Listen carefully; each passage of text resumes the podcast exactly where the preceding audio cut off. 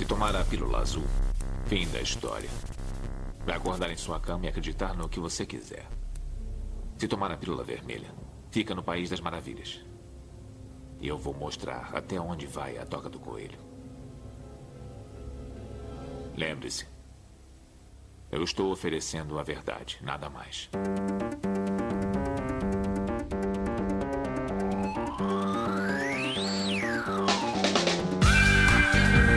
Magicando. Praise the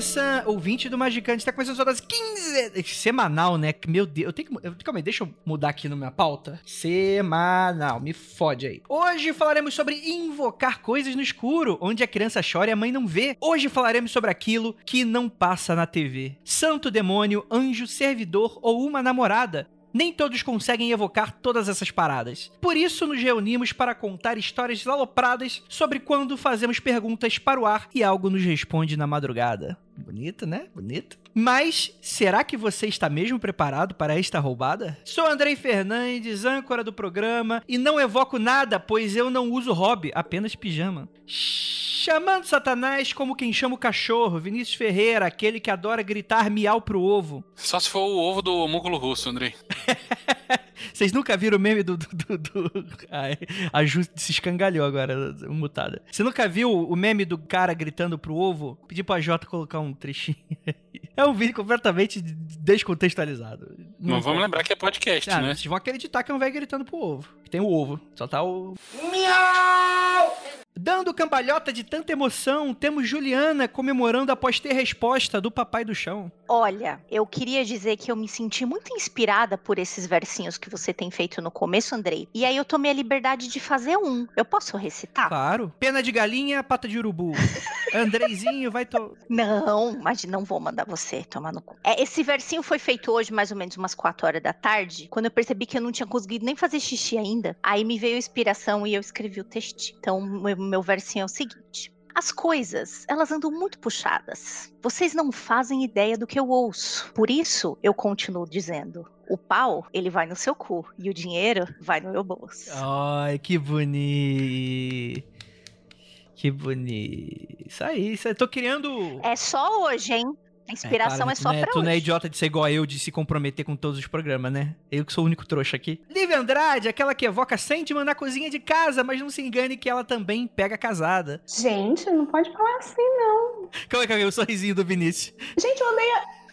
Eu andei ouvindo umas respostas vindas do éter esses dias e o Vinícius até andou dando mais risadas. É, do éter ou do eco? Que às vezes não, foi do éter mesmo. Ah, entendi. Pode eu, ser. eu tava cheirando uma garrafinha de éter.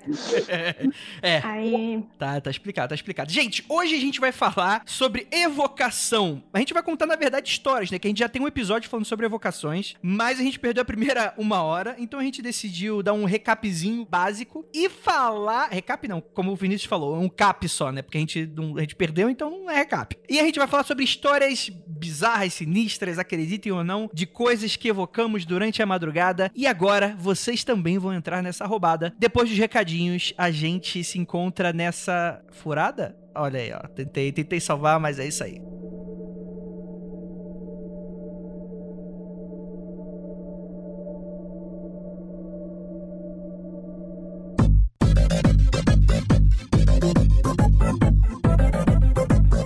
E chegamos aqui agora na área de recadinhos do Magicando. E uma das coisas mais importantes na evocação é escolher bem as entidades que você quer trabalhar, ler bastante a respeito e não apenas a Wikipédia. Por isso, as religiões de matriz africana são desafiadoras. Falta material sobre elas, apesar de serem fascinantes de trabalhar. Para você que ficou bastante interessado em criar suas próprias histórias, a Penumbra Livro avisa que um dos seus livros que mais trata sobre entidades de evocação é Paulo Mayombe, Jardim de Sangue e Ossos. Olha aí a oportunidade. Paulo Moambi está em super promoção até o fim do estoque. Quando eu digo super, é super mesmo corre lá. E se você ainda tá começando esse rolê e ainda tá inseguro, cheio de dúvidas, temos boas notícias. Estaremos relançando em modo modelo online o primeiro curso do ano de 2020 do seu senhor Vinícius Ferreira. Evocação, a arte de bater um plá com tudo que você quiser, com o astral e tudo mais. Nesse episódio, a gente inclusive fala como é que foi o curso passado. E cara, tem umas histórias bem bacanas que saíram de lá, então galera, não perca a oportunidade. A dinâmica vai ser um pouco diferente, obviamente, porque a gente não tá presencial todo mundo junto. A gente vai estar tá ali apenas virtualmente, né? E eu vou avisar, galera. Das dezenas de ingressos, já batemos a metade, estamos quase encerrando as vendas. Então corre lá. Se você já é apoiador e começou a partir do mês passado, você pode ganhar desconto. Vai lá, você já deve ter recebido por e-mail, aplica o códigozinho. Então fica aí a dica para você. Comece a apoiar a gente, você passa a ter descontos nos nossos cursos. E galera, para quem começou, tipo, já tá escutando agora, o próximo curso que a gente lançar, se você começar agora a apoiar nesse mês, você consegue tirar mais do que você tá de apoiando a gente. Então, além de ajudar, você tá ganhando aí um desconto também na parcela desses cursos. Se você não recebeu o e-mail dos grupos secretos, era para ser automático o e-mail que a gente envia para você. Mas se não for, você entra lá em contato magicando.com.br, pergunte lá, ah, Andrei, Magicando, me manda o link. Eu mando o link sem problema nenhum. Então é isso. apoia.se barra magicando, você encontra a gente. Então bora pro episódio, que ele ficou maravilhoso maravilhoso e eu não vou mais tomar o tempinho de vocês. Então, bora lá.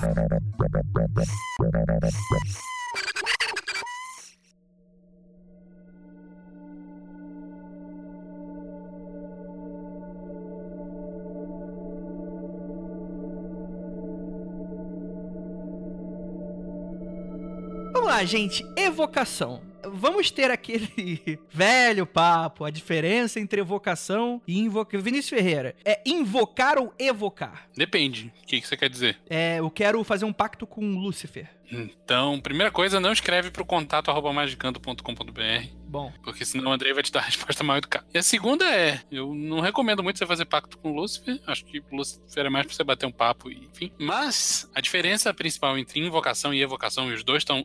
Os dois existem e estão certos, é que invocação é chamar para dentro, in, interno, e evocação chamar para fora e externo. A gente entra aqui em um milhão de pontos sobre se não é tudo coisa da nossa cabeça, se é tudo, tudo tem existência objetiva fora de nós, independente da nossa consciência ou não. Mas no fim das contas, independente do, do paradigma que você siga, a, a, ideia principal é essa. Invocação, você está chamando alguma coisa para dentro de você, para dentro da sua consciência, está acrescentando alguma coisa à sua forma de interpretar o mundo, à sua capacidade intelectual, às suas capacidades mágicas, enfim. está trazendo alguma coisa que é, entre aspas, de fora para dentro de você, uma coisa que não faz parte da sua consciência convencional para dentro de você. E evocação é você pegar uma coisa que não está manifestada externamente, fazer ela se manifestar externamente. Da onde ela veio, se ela veio do éter, do astral, de dentro da sua cabeça, do mundo das ideias, foda-se. Você está fazendo ela se manifestar onde ela não estava manifestada, externamente a você. Essa é a ideia principal. E é bem amplo, né, Andrei? Vai, isso vai de santo, cristão, a servidor, a demônio goétio, o caralho é quatro. Aí eu vou fazer uma pergunta. Qual é a utilidade de uma coisa e de outra? Para que que eu vou me dar o trabalho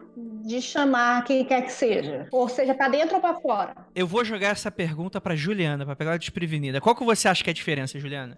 Não, peraí, mas qual é a pergunta? Por que, que eu vou me dar o trabalho ou por que, que é diferente? Entre o charme e o funk. Não. A pergunta, no fim das contas, é para que você usa um e para que você usa outro. Porque tem um deles que você só quer bater um papinho e aí você pode setar, né? É, olha, eu quero bater um papo, ou eu quero fazer um trabalho contigo, eu dou esse pagamento e você retorna com esse serviço, né? Tem aquele, aquela coisa externa de evocar, não tá em você. Invocar, ao meu ver, eu não sou a professora deste curso, mas invocar tem a ver para você chamar para si, para a sua personalidade, para como você vai agir perante uma situação ou determinados dias, enfim, aquele aspecto. Então você não está lidando com nada que está fora, você está empurrando goela abaixo para você ter aquilo dentro de você e performar o X ou Y que você já colocou no comecinho. E isso pode ser temporário, né? A parte da Sim. invocação. Por favor, queremos que.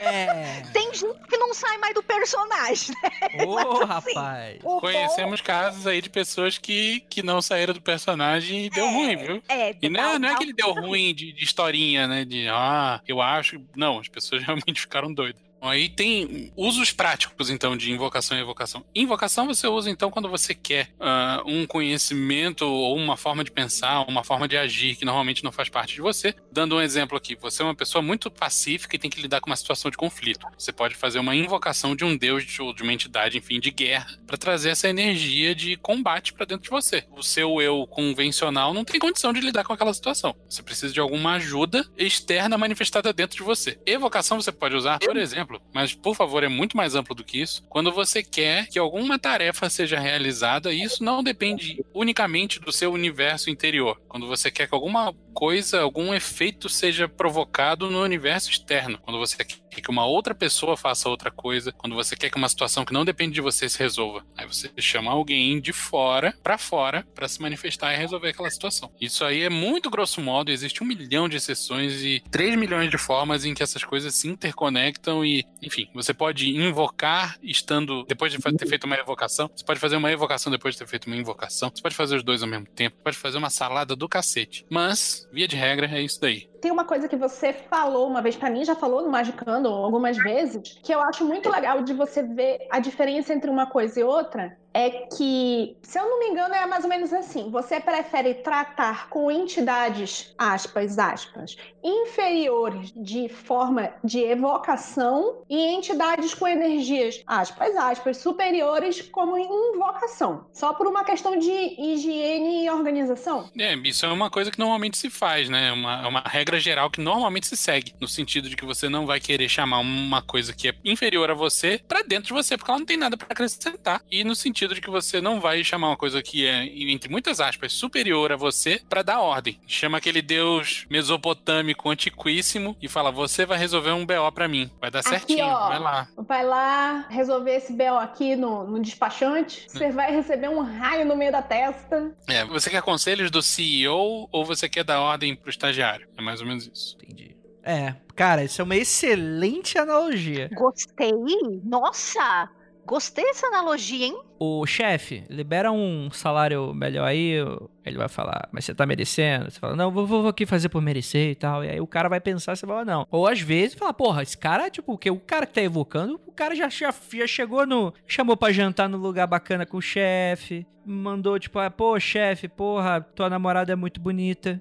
Se vocês estiverem precisando de um apoio emocional e outras coisas também, vocês avisem. Aí o cara fala, porra, o cara é bacana, né? E o estagiário é o quê? Você vai falar, estagiário, libera o salário pra mim? Um Samara não vai, não vai fazer isso. Ele não tem poder pra isso. Mas ele pode fazer os corres, pagar um boleto. Se ele for assessor de, de vereador, principalmente, né? Eu só queria falar que se você, você pode evocar alguém pra ele gritar Globolixo, né? Ali, pra aí você paga a pessoa, ele vai ali na porta do hospital e grita Globolixo. Pode fazer vários corre assim, né? Exato. Ô, que orgulho de ser carioca, hein? Bom saber que o Rio de Janeiro tá recebendo tudo que ele merece. É isso aí. Grande abraço para os cariocas.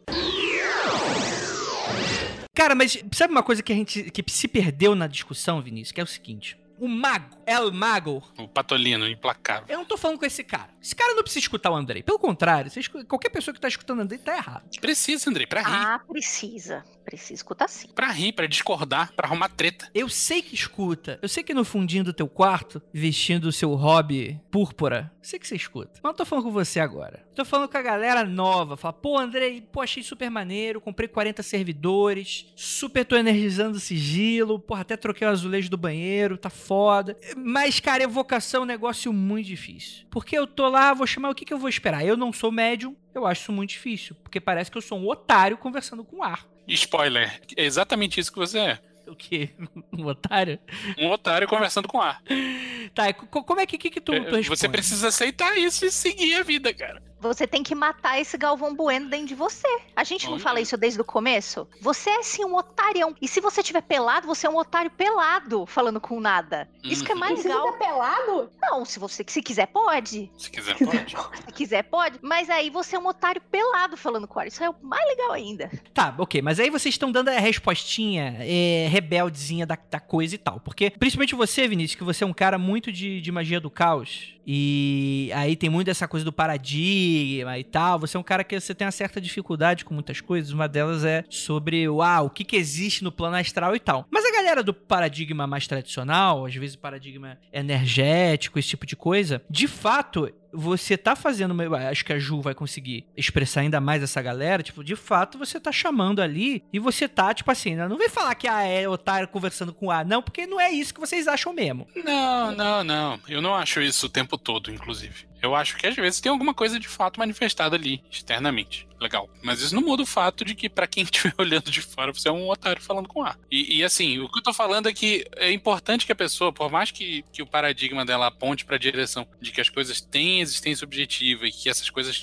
criem manifestações físicas no mundo perceptível pelos órgãos dos sentidos, etc, etc, não vai aparecer um filho da puta de carne e osso na tua frente. Hum. Em 99,87% dos casos, porque tem as exceções. Mas eu vou falar aqui que essa semana rolou a evocação com manifestação física inegável. E depois eu falo em linhas gerais pra você. Inegável, eu vou julgar isso, porque eu sou o Inegável, tá bom. Magicano. Vá, fala, Ju. Se é o negócio que eu sei, foi inegável mesmo. É. Assim, eu que tô casada contigo e não tô sabendo dessas coisas, meu amigo. Você tá por é fora de rolê, moleque. causa. É nada. Venha para o nosso rolê, nós temos biscoitos. Então, deixa eu falar uma coisa rapidinho. É que a gente tá muito mal acostumado. Eu vou trazer algo aqui, né? Quando você assiste os- um dos seus primeiros filmezinhos da Disney e tá lá a Rainha Má conversando com o espelho. E aí ela começa a falar com o espelho e aí, brum, vem aquela fumacinha e aparece uma carinha falando a mesma língua que a rainha. Ó, rainha, não há ninguém mais bonita que tu mesmo. Tu é o bichão. Filme fala ao mesmo tempo, tá? A gente tá muito acostumado com essas coisas na, na fantasia, enfim. Então a pessoa, quando ela está fazendo evocação, ela acha que ela tem que ouvir uma voz que fale a língua dela ou alguma língua que ela conheça, ela acha que tem que ter uma manifestação concretíssima, antropomorfizada.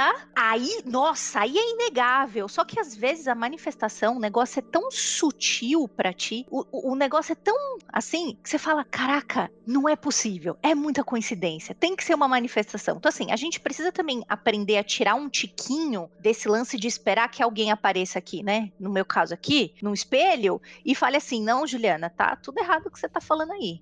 Com uma cara de uma pessoa. Sutil como, Ju? Ahn, deixa eu te dar exemplos práticos. Deixa eu pensar em um exemplo. No caso específico que a Ju tá falando, de espelho, da, da rainha malvada da, da Bela Adormecida. Isso aí é baseado em prática mágica real, que é você olhar pro espelho negro e, e- e viajar na maionese. O que acontece ali, na vida real, a versão vida real dessa fábula infantil, clássico do cinema do primeiro metade do século XX, é que você tá lá olhando para um espelho e vendo o seu próprio reflexo. E você passa alguns minutos, que podem ser algumas dezenas de minutos, pode chegar perto de uma hora, e você tá lá vendo aquela porra, e a sua consciência começa a alterar, e por mais que você tente ver sem distorção, você começa a viajar. E você começa a ver, sei lá, eu não tenho cabelo, mas você começa a ver o seu cabelo ficando diferente, você começa a ver um brilho diferente no olho, e você, em determinado momento, se deixa levar por aquela mudança visual. E nessa hora, aquela coisa que você tá vendo no espelho deixa de ser você. Parabéns, você conseguiu fazer uma evocação de uma coisa que não é você. E toda conversa que você tenha, seja ela falada, seja ela dentro da sua cabeça, seja uma vozinha falando aqui atrás do seu orelha, enfim, seja como for, isso é uma conversa com uma entidade externa, para todos os efeitos. É uma evocação e é assim que funciona. Isso é sutil, isso não é uma coisa direta. É diferente de você chegar no espelho e ter uma outra entidade louca se manifestando e, e pulando e dançando enquanto você tá parado ali. Isso dificilmente vai acontecer. Começa um brilho vermelho o, o quarto inteiro, e aí todo mundo começa a fazer orgia. Grande filme brasileiro da década de 70 aí, Espelho de Carne, procurem saber. Ignorando totalmente o que o André acabou de falar, Vinícius, do jeito que você tá falando assim, qualquer espelho da balada às três e meia da manhã, você já tá viajandão também. A diferença é a intenção, né, Lívia? Você quer estabelecer contato e conseguir resposta para as perguntas insondáveis do universo no banheiro Não, da não- balada às três da manhã? Então, as perguntas insondáveis do universo, não, mas normalmente você está lá no banheiro da balada no- às três e meia da manhã pensando, caralho, por que que eu fiz isso? Por que Aí, eu faço aí o que, que a isso sua imagem te comigo? respondeu? Isso parece muito uma história real, Lívia. Parece muito uma história real sua. Pode contar pra gente o que, que o espelho respondeu quando você falou o que, que eu tô fazendo com a minha vida. O que, que eu tô fazendo com a minha vida? Por que eu faço isso comigo? Ah, o espelho responde, né? Tipo assim, olha, essa vontade de autodestruição sua é, é sua, amiga. Você tem que trabalhar. Parabéns, cara. É, é isso mesmo. É vocação. Parabéns. Eu vou dizer que eu deixo o meu espelho bastante estressado pelo que ele é obrigado a mostrar. E ele nunca me respondeu assim, não, bicho. Como eu disse, balada, nesse caso, fan house, às três e meia da manhã. Parar com esse papo que tá me dando gatilho. Lívia, se você tava na fan house três às três e meia da manhã, se você tava três e meia da manhã olhando pro espelho da fan house, os barulhos que você tava ouvindo era gente esmurrando a porta querendo entrar. Porque só tinha um banheiro naquela merda. É, só que eu era VIP, tá? Eu usava o banheiro dos funcionários, tá? Ah, Não, não, como é isso? O banheiro de funcionário não é meio VIP, não, hein? Isso aí é mais. Olha, em Cara, na fan house fan pode ter certeza que sim. Então, lá tinha tempo de você parar, lavar o rosto, olhar pro espelho e falar: puta que pariu, o que, é que eu tô fazendo? E o espelho responder. Sim, é porque assim, é, gente, eu acho que essa questão é muito interessante, porque quando a gente vai falar sobre as grandes referências, o ouvinte novo, putz, queria muito entrar nesse mundo, aí ele segue um monte de gente foda, um bando de picudo da galáxia, patolinos, e fala, nossa, porque eu fiz evocação. Invoquei um Goécio que tinha a forma de um sapo, aí eu escutei sapo coachar no meio da noite. E aí. E às vezes coacha mesmo. Sim, sim, sim. Eu tô falando que, tipo assim, é, o que vem pra essa galera, o que vem pra mim, é isso, sabe? São essas grandes histórias com grandes manifestações que claramente aconteceram. Por exemplo, a história do pessoal do Amigos do Flávio, né? Que fizeram uma evocação e, tipo assim, três horas da manhã alguém bateu o interfone pra eles, não era ninguém na rua, saca? Tipo, qual é a chance daquilo acontecer sem ninguém, assim, não tinha ninguém pregando uma peça e tal, senão se revelaria depois. Mas qual é a chance disso acontecer e tal? E às vezes o cara vai lá, faz a primeira tentativa e não vê nada, não acontece nada, tem umas coisinhas e tal. Tipo, e é, é isso que é interessante a gente debater e tal. Que, por exemplo, Ju, você lida muito com deuses durante muito tempo da sua vida. Tipo, eu, por exemplo, sou um grande deus que você lida todo, toda quarta-feira aqui no Mágica. Você é o melhor de todos. né? Olha Você aí, ó, tá querendo ser recontratada, safada. Tá claro. Vai tomar esporrinho né? falando essa merda aí. Eu vou. Depois vai chegar gente no meio da rua com uma máscara no meio da rua e falar assim: teu SAG tá tentando te falar alguma coisa. Porra, esse é um dos maiores exemplos, né? Ah, Ah, já contei, não vou contar de novo essa história, né? Já contei em podcast. Você não contou de. Acho que você não, Não? contou direito essa história. Já Contou contou sim, contou sim. Contou? Meninos, meninos Vou ouvintes, contar, já conta, contei. conta, conta resumido. Já contei a história de Anubis aí, não contei? Deixa o povo falar. Sim. Foi bem resumido, Já mas sim, contei, sim, vai. sim, sim. Mas essa história aí de ver pessoa com máscara falando essas coisas aí, eu não sei não. Não sei se você tava zoando. Então, não, não, não. Eu não tava zoando. É que depois de uma série. Porque assim, né? Você. Ó, contou. O Lucas falou que eu contei. Você começa, né? com- como é que podem vir esses sinais, cara? Ih, o povo- tem gente falando que contou, tem gente que falou que não contou. O pessoal sonhou, você Ah, contou em sonho. Conta o resumão, Ju. Juliana Serviços resumidinho. Oníricos. A história é muito resumida, que eu sei que vocês já ouviram isso. Senão eu vou ficar aquela tia véia que é- toda vez que você encontra com ela, ela conta a mesma história. Vamos lá, de novo. Sonhei, tive um sonho muito detalhado. Eu não sou, por mais que eu treine, por mais que eu trabalhe com isso, né? é, intensivamente. Tem vezes que eu trabalho mais, tem vezes que eu trabalho menos. Ultimamente tô trabalhando mais com sonho. Eu não sou a pessoa que consegue lembrar de sonho assim, pá, de cabo a rabo. A pessoa que consegue lembrar de muitos detalhes e que fala em enredos gigantescos é a Nanda. A Nanda pode falar muito sobre isso. A Nanda é uma neuronauta foda. E aí tem um sonho muito detalhado que, resumindo, eu estava sendo levada por Anubis, uma pirâmide, e rolou um negócio muito louco. Foi, não foi o rolê do Kleber, foi um rolê mó legal. E eu acordei e falei, rapaz, como assim? Todo mundo, todos os ouvintes já sabem que eu já falei um milhão de vezes que as figuras com as quais eu mais trabalho são figuras mensageiras. Sempre aparece para mim, eu sempre trabalho com figura mensageira, é Exu, é Anubis, enfim. E Anubis estava alguns dias assim, ó. Ô, Juliana, cutucando no ombrinho. E eu falava assim: ah, imagina, é só coincidência. Ligava, sei lá, televisão pra botar pra ver o jornal. Aparecia um negócio nada a ver, que era um filme, sei lá, da múmia. Sei lá, mas tudo foi levando. E eu falando: ah, imagina, tudo coincidência, gente. Hahaha, dando risinhos nervosos. Até que isso aconteceu, ainda o mundo era normal, um pouquinho antes do carnaval. Foi final de janeiro. E mora vizinho da Penumbra Livros, o Breno, Breno Zacaro,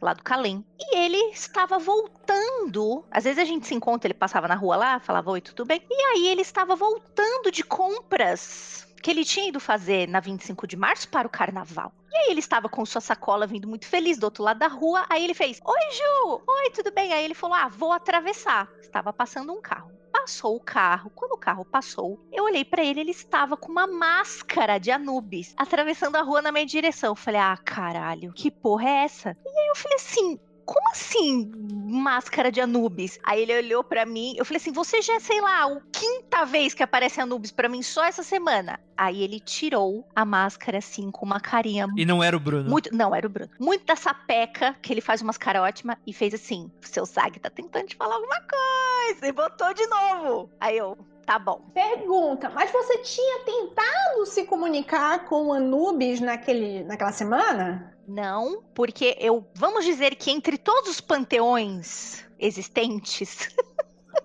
Os que eu mais gostei, mais li histórias, mais me aprofundei foram egípcio e nórdico. Mas o egípcio, em algum momento da minha vida, eu parei de trabalhar. Senti que, tipo, ah, sei lá, não, não tô tão conectada assim. Não vou mais. E meio que larguei mão. Tipo, ah, continuo lendo as coisas, não sei o que, mas larguei mão. Não estava procurando nada, Lívia. Toda vez que acontece essas coisas para mim, eu não tô procurando.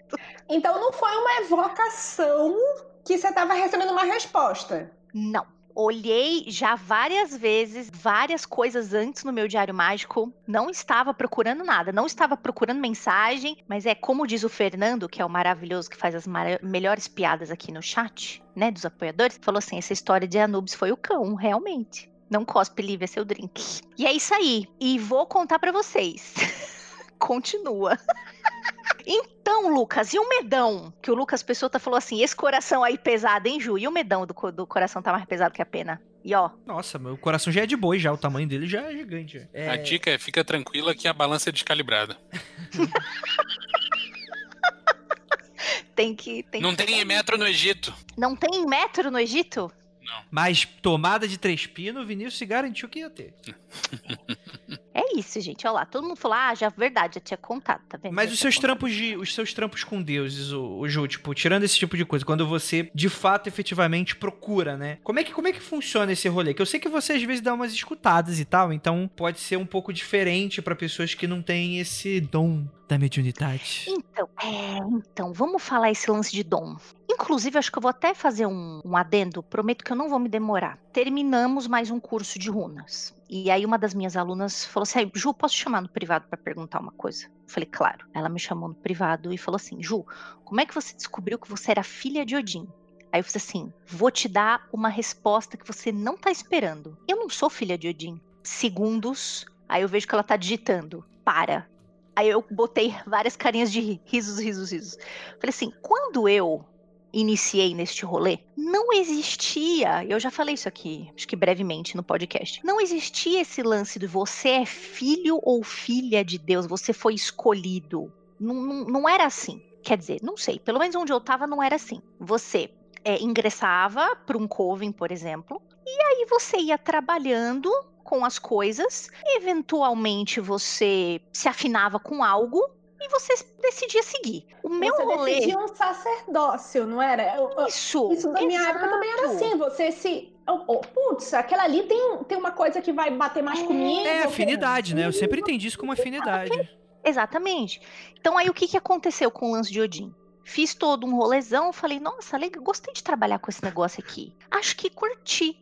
Vou dedicar a minha vida num sacerdócio para este cidadão aqui. Um que vocês sabem é Odin. que eu falo pra todo mundo. Tem alguns, não- eu não tenho muitos não, porque senão eu acho que eu não tô dando atenção pra ninguém, não tô fazendo nada direito. Tem outros que eu não falo muito, mas o que eu sempre falo, né, no, no aberto é Odin. Gente, foram anos, anos, anos, até tipo, caralho, eu acho que eu ouvi alguma coisa. Foi muito tempo trabalhando com sinais muito sutis.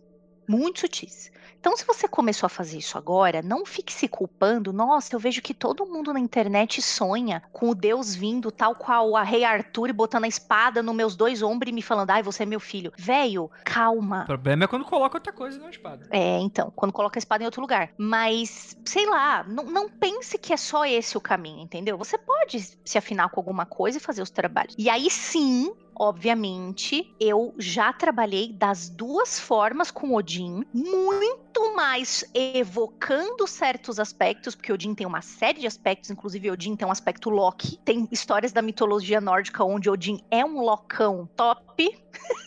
sacaneia todo mundo. Então, obviamente que eu trabalho com as chamando certos aspectos, evocando e Ai, deixa eu ver. Sei lá, cara, acho que no máximo umas três vezes eu chamei isso pra dentro. Não foi gostoso quando eu chamei pra dentro. Aí seria uma É isso invocação. que eu tenho que falar. Que é o invocação. Nós estamos falando de evocação. De você chamar pra bater um plá. Pedir conselho. Eu, eu posso dizer, assim, é, muito da minha expressão única, que eu chamo pra pedir conselho. Pra bater papo. Tipo, ó, tá acontecendo isso aqui. Uhum. E aí? Nunca chamei pra pedir coisas, mas assim, mais pra falar, tipo, porra, tô indo pelo lugar certo e como é que ele me responde? É runa, é tacando runa, é jogando runa. Faço as perguntas, chamo, faço toda a preparação, tá bom, senti que tá aqui, joia, vou começar a te perguntar coisas. É como se fosse um tabuleiro Ouija, só que as minhas letrinhas são as runas, é só isso. É assim que eu converso, tá? Então, esse lance de você chamar pra, pra bater um, plá e pedir conselho, isso pode ser feito na modalidade invocação ou evocação, né? Sendo que na modalidade evocação você vai estar conversando com uma coisa que tá fora, uma imagem na sua frente, ou você só tá sentindo uma presença no ambiente, enfim. E invocação é aquela modalidade em que você só tá sentindo uma coisa diferente e tá tendo umas ideias que não são suas. Então, basicamente, dá pra fazer perguntas e respostas dos dois jeitos. Então, aí eu vou fazer aquela pergunta, que eu dou teaser lá no início. Essa semana estava eu tentando meditar de uma forma aqui sobre umas questões que Vinícius propôs para mim como uma side quest.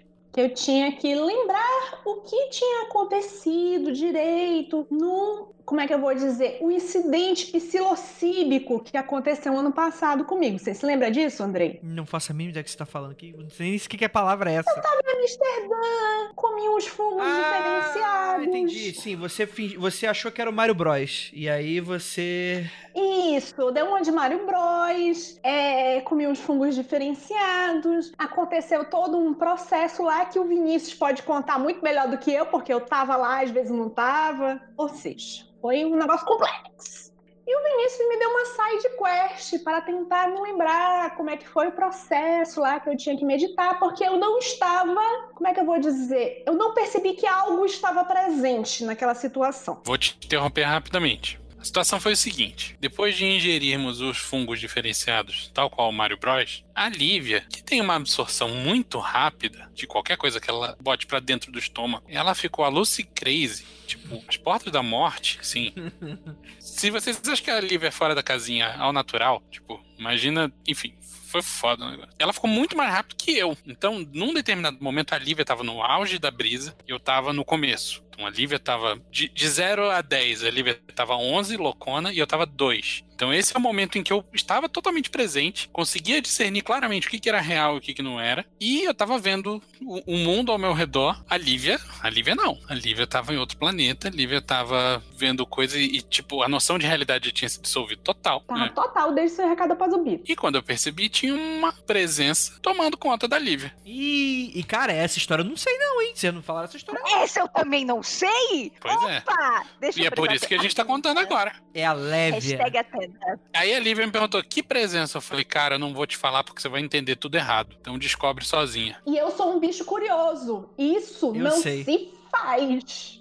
Isso não se faz. Ele disse: descobre sozinha, toma! O problema é teu. Te fode aí. Essa é a side quest da Lívia. Essa é a side quest. Pois é, e a side quest é eu tentar descobrir o que caralho direto, direito aconteceu enquanto eu tava mais pra lá do que pra cá. Entendeu? Aí eu estava.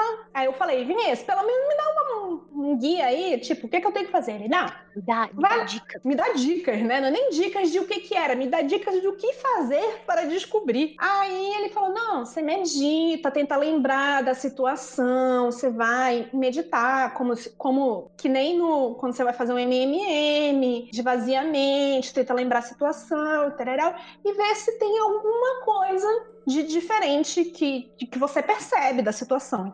Tá. Aí a Lívia pensou e disse assim: pô, eu vou fazer isso, tá. Vamos lá. Mas aí eu pensei assim, cara, eu tava acordada mesmo, normal, eu tava pensando assim, que situação, o, o que eu tinha experienciado nisso? E durante a brisa do cogumelo, não foi nada que eu não já tivesse experienciado, uma situação assim de pequenos segundos. Só que aquilo durou uma vida pra mim. E eu parei pensar, em que situação era mais próximo que eu sinto aquilo que eu senti do cogumelo? Eu disse assim, é quando eu tô, tipo, quase que acordando, é quando eu tô numa situação limítrofe. Tô quase acordada, quase dormindo. Teve um dia, sei lá, um sábado de manhã, eu falei assim, pô, tô quase acordada, quase dormindo, vou começar a pensar sobre a situação lá. Pensei, pensei, lembrei de várias coisas, não sei o que. Veio umas coisas em mente que pra mim não faz sentido nenhum. O que eu falei pro Vinícius Olha foi aí o que, poder do Diário Mágico, hein? calma, eu lembro de tudo. Que não faz Hoje sim, Tipo daqui a dois anos eu não sei. Pode ser, verdade. Que era, eu via fora de. Tipo, a gente tava num quadro, aí de repente eu via um quadro para o lado, que naquele momento não tinha como eu ver, que eu via um animal ali, e era um animal fofinho, tá? Bonitinho, não tinha nada.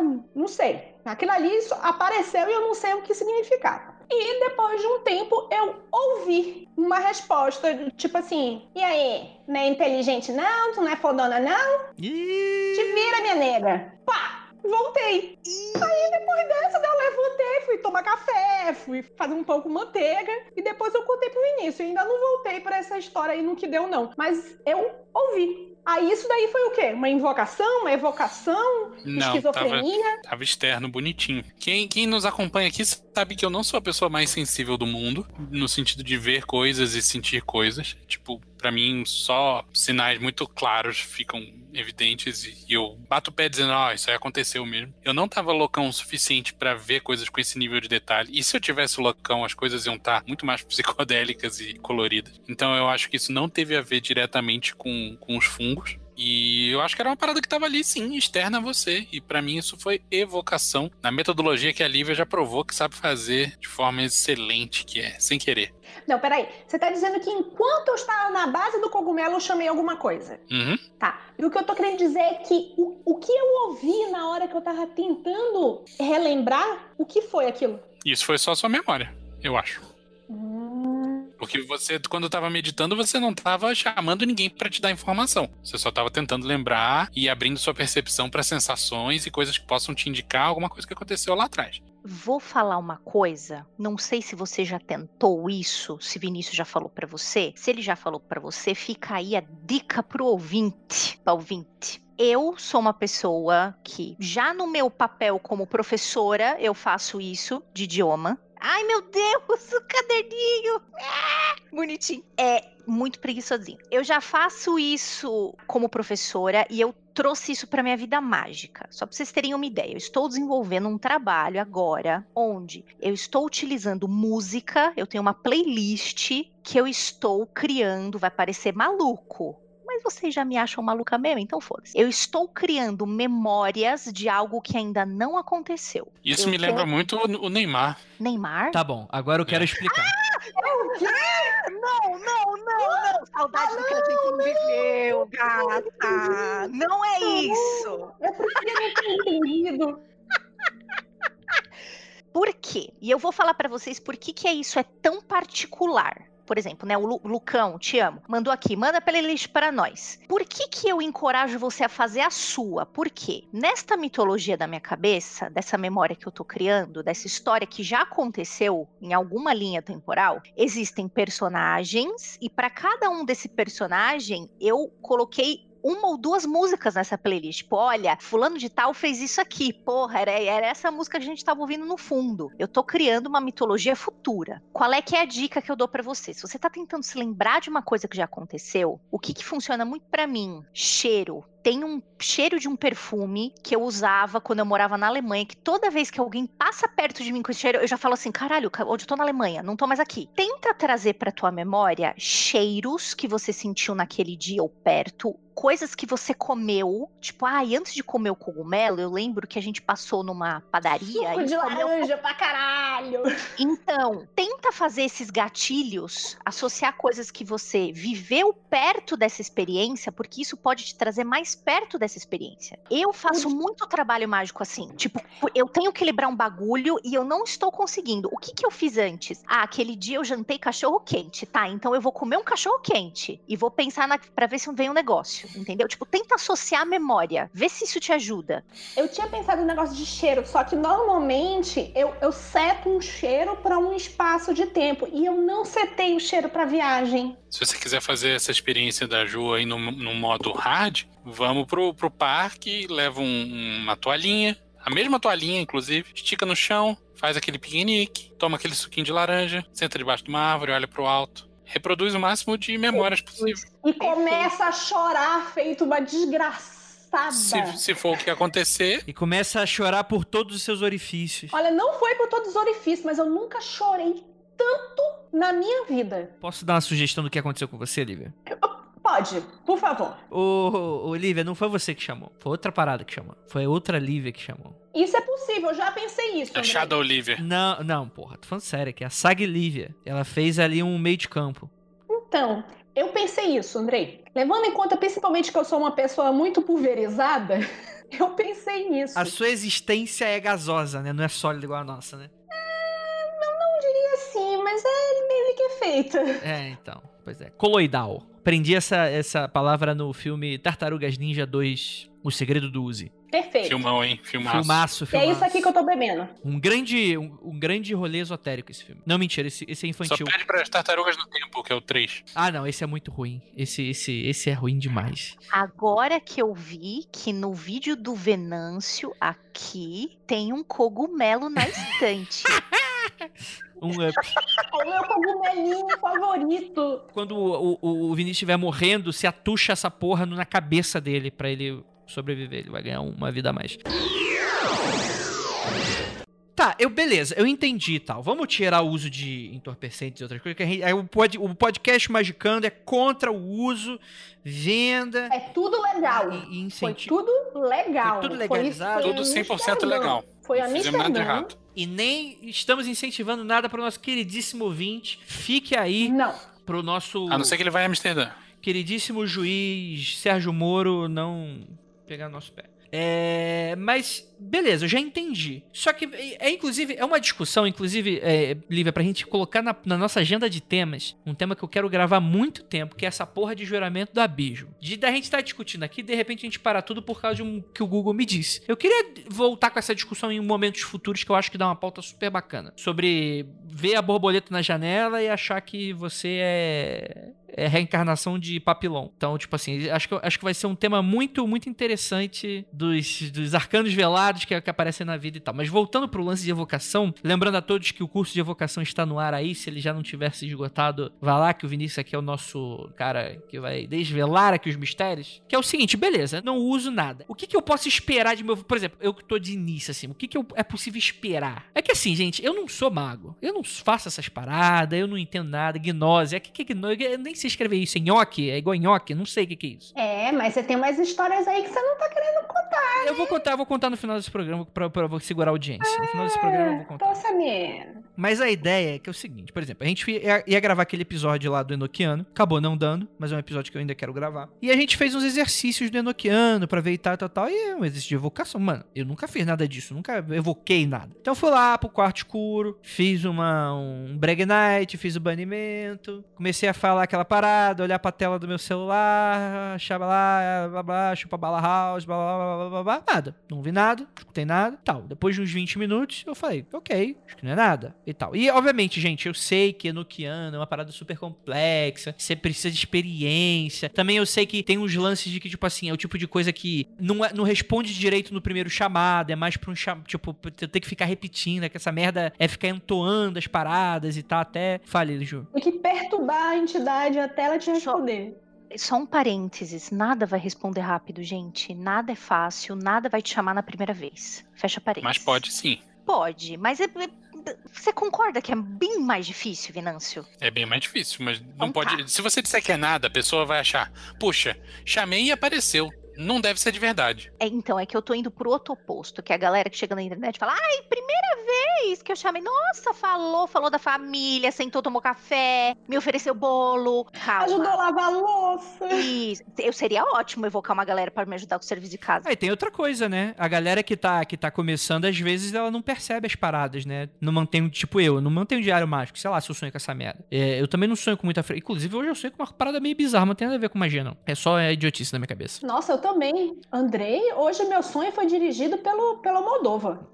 Ok. Ou pelo Jodorowsky. Então. Que derrota, hein? Puta que pariu. E tal, mas, é, tipo assim, o- além, obviamente, é claro que tem gente que não tem disciplina, que, ah, vai falar qualquer. Tipo eu, assim, vou sempre me dar o exemplo, porque, tipo assim, eu sou ouvinte, é, é, eu sou o, ma- o magista de início médio, assim. Tipo assim, eu não sou o cara, tipo, ah, aprofundar e tal. Dá pra você ser efetivo, então, com várias tentativas. Eu, tipo, coloco na cabeça que eu quero isso e eu vou fazendo. Porque, por exemplo, uma invocação goetia, em teoria, você tem que sair lá com um contrato firmado, ou, ou pode simplesmente ter falhado. Pode falhar. Existe um milhão de, de métodos, tipo, se você, se você chamar de primeiro e não aparecer, chama de novo. Chamar de novo e não aparecer, chama de novo. Chamar de novo e não aparecer, chama de novo e, e- e ameaça. Se não aparecer, você chama o chefe. Falou, teu funcionário não tá vindo. E assim vai. Em tese, alguma coisa provavelmente vai aparecer. Mas pode ser que não apareça, e tudo bem. Aí você tenta de novo. Entendi, entendi, entendi, entendi. Mas tem mecanismos pra você chamar mais uma vez, caso não apareça na primeira. E tem uma coisa, assim, Andrei, nessa tua fala que me chamou a atenção. Corrijam-me se eu estou errada, mas a força de vontade e intenção é, é, é necessária para você fazer qualquer magia. Sim, eu acho que o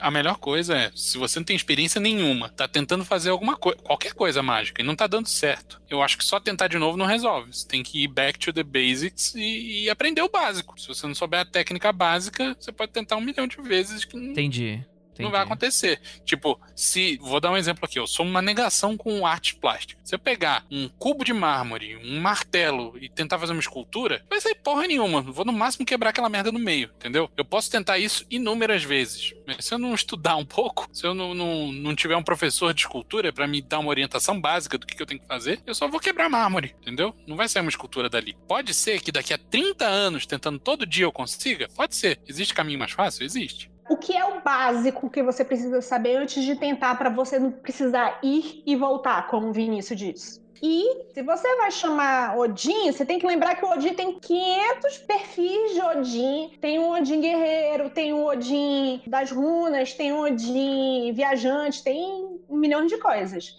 Mas e a habilitação? Quando, onde eu tiro minha, minha autorização para fazer a evocação? O que, é que eu preciso saber? brevet. Brevet. Brevet. Para, para a evocação. É, eu tenho uma opinião sobre isso daí, que obviamente não é regra, mas eu acho que é o seguinte: que você tem que. Você precisa de três coisas para começar. A primeira, você tem que ter o mínimo de controle de algum estado alterado de consciência. Sem isso, você dificilmente vai conseguir. De cara Isso limpa. não significa psicotrópicos. Não, não significa, mas pode significar. Mas o, o psicotrópico sozinho, se você não tem nenhum outro treinamento, provavelmente vai fazer mais mal do que bem. Você vai ficar brisando e não vai conseguir ter controle do que está acontecendo. Mas você tem que, ter, tem que ter algum controle de alguma técnica de mudar sua consciência. Seja por meditação, seja por exaustão física, enfim, tem um milhão de, de formas de você fazer isso. A segunda coisa é pesquisar sobre a entidade que você quer evocar. Se ela é uma entidade que já existe, você tem que fazer seu esforço para saber tudo sobre ela. Se for uma entidade mitológica, cata lá um livro de mitologia. Cara, o mínimo que você tem que fazer, mínimo, mínimo, mínimo, mínimo. Vou repetir mais uma vez. Mínimo que você tem que fazer é ler o que tem na Wikipédia sobre essa merda. Mínimo. É ideal que você vá mais fundo, que você procure outras fontes e tal. Beleza. Já sabe sobre essa entidade que você quer chamar?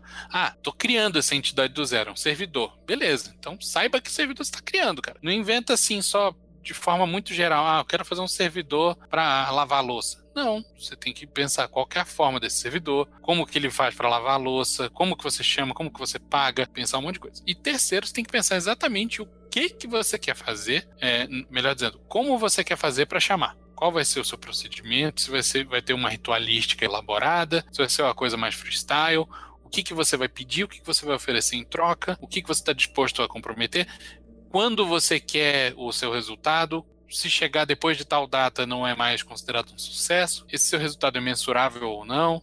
É definir muito claramente o que, que você vai pedir e como você vai pedir. Eu acho que esse é o básico. Se você tem algum controle técnico, sabe com quem você está lidando e sabe como vai lidar, eu acho que a chance de sucesso aumenta bastante. Banimento opcional? Banimento opcional. Opa! Porém, não recomendo. Não recomendo. É opcional porque tudo nessa vida é opcional, né? Não recomendo não, né? Melhor dizendo. Pois é, eu tô, eu tô numa vibe de banimento opcional aí, mas é, isso é coisa da minha cabeça. Não recomendo pros outros, não. Pergunta, já que você disse isso, agora eu vou jogar aqui. Vou aproveitar para fazer lavagem de roupa suja aqui ao vivo. Você tá fazendo aqui a tua macumba aqui no ambiente, e aquele dia que eu ouvi o barulho da Tardes, tu estava invocando, não sei o que você estava fazendo, vou dizer que você estava, sei lá, invocando, sei lá, Doctor Who. E eu ouço a Tardes. Isso é possível ou eu tava só É. viajando? É possível, tanto que você ouviu, né? Mas você tava invocando o Doctor Who mesmo? Porque eu ouvi Não, o barulho não da. Tardes, amigo. Não tava. Você tá doidona.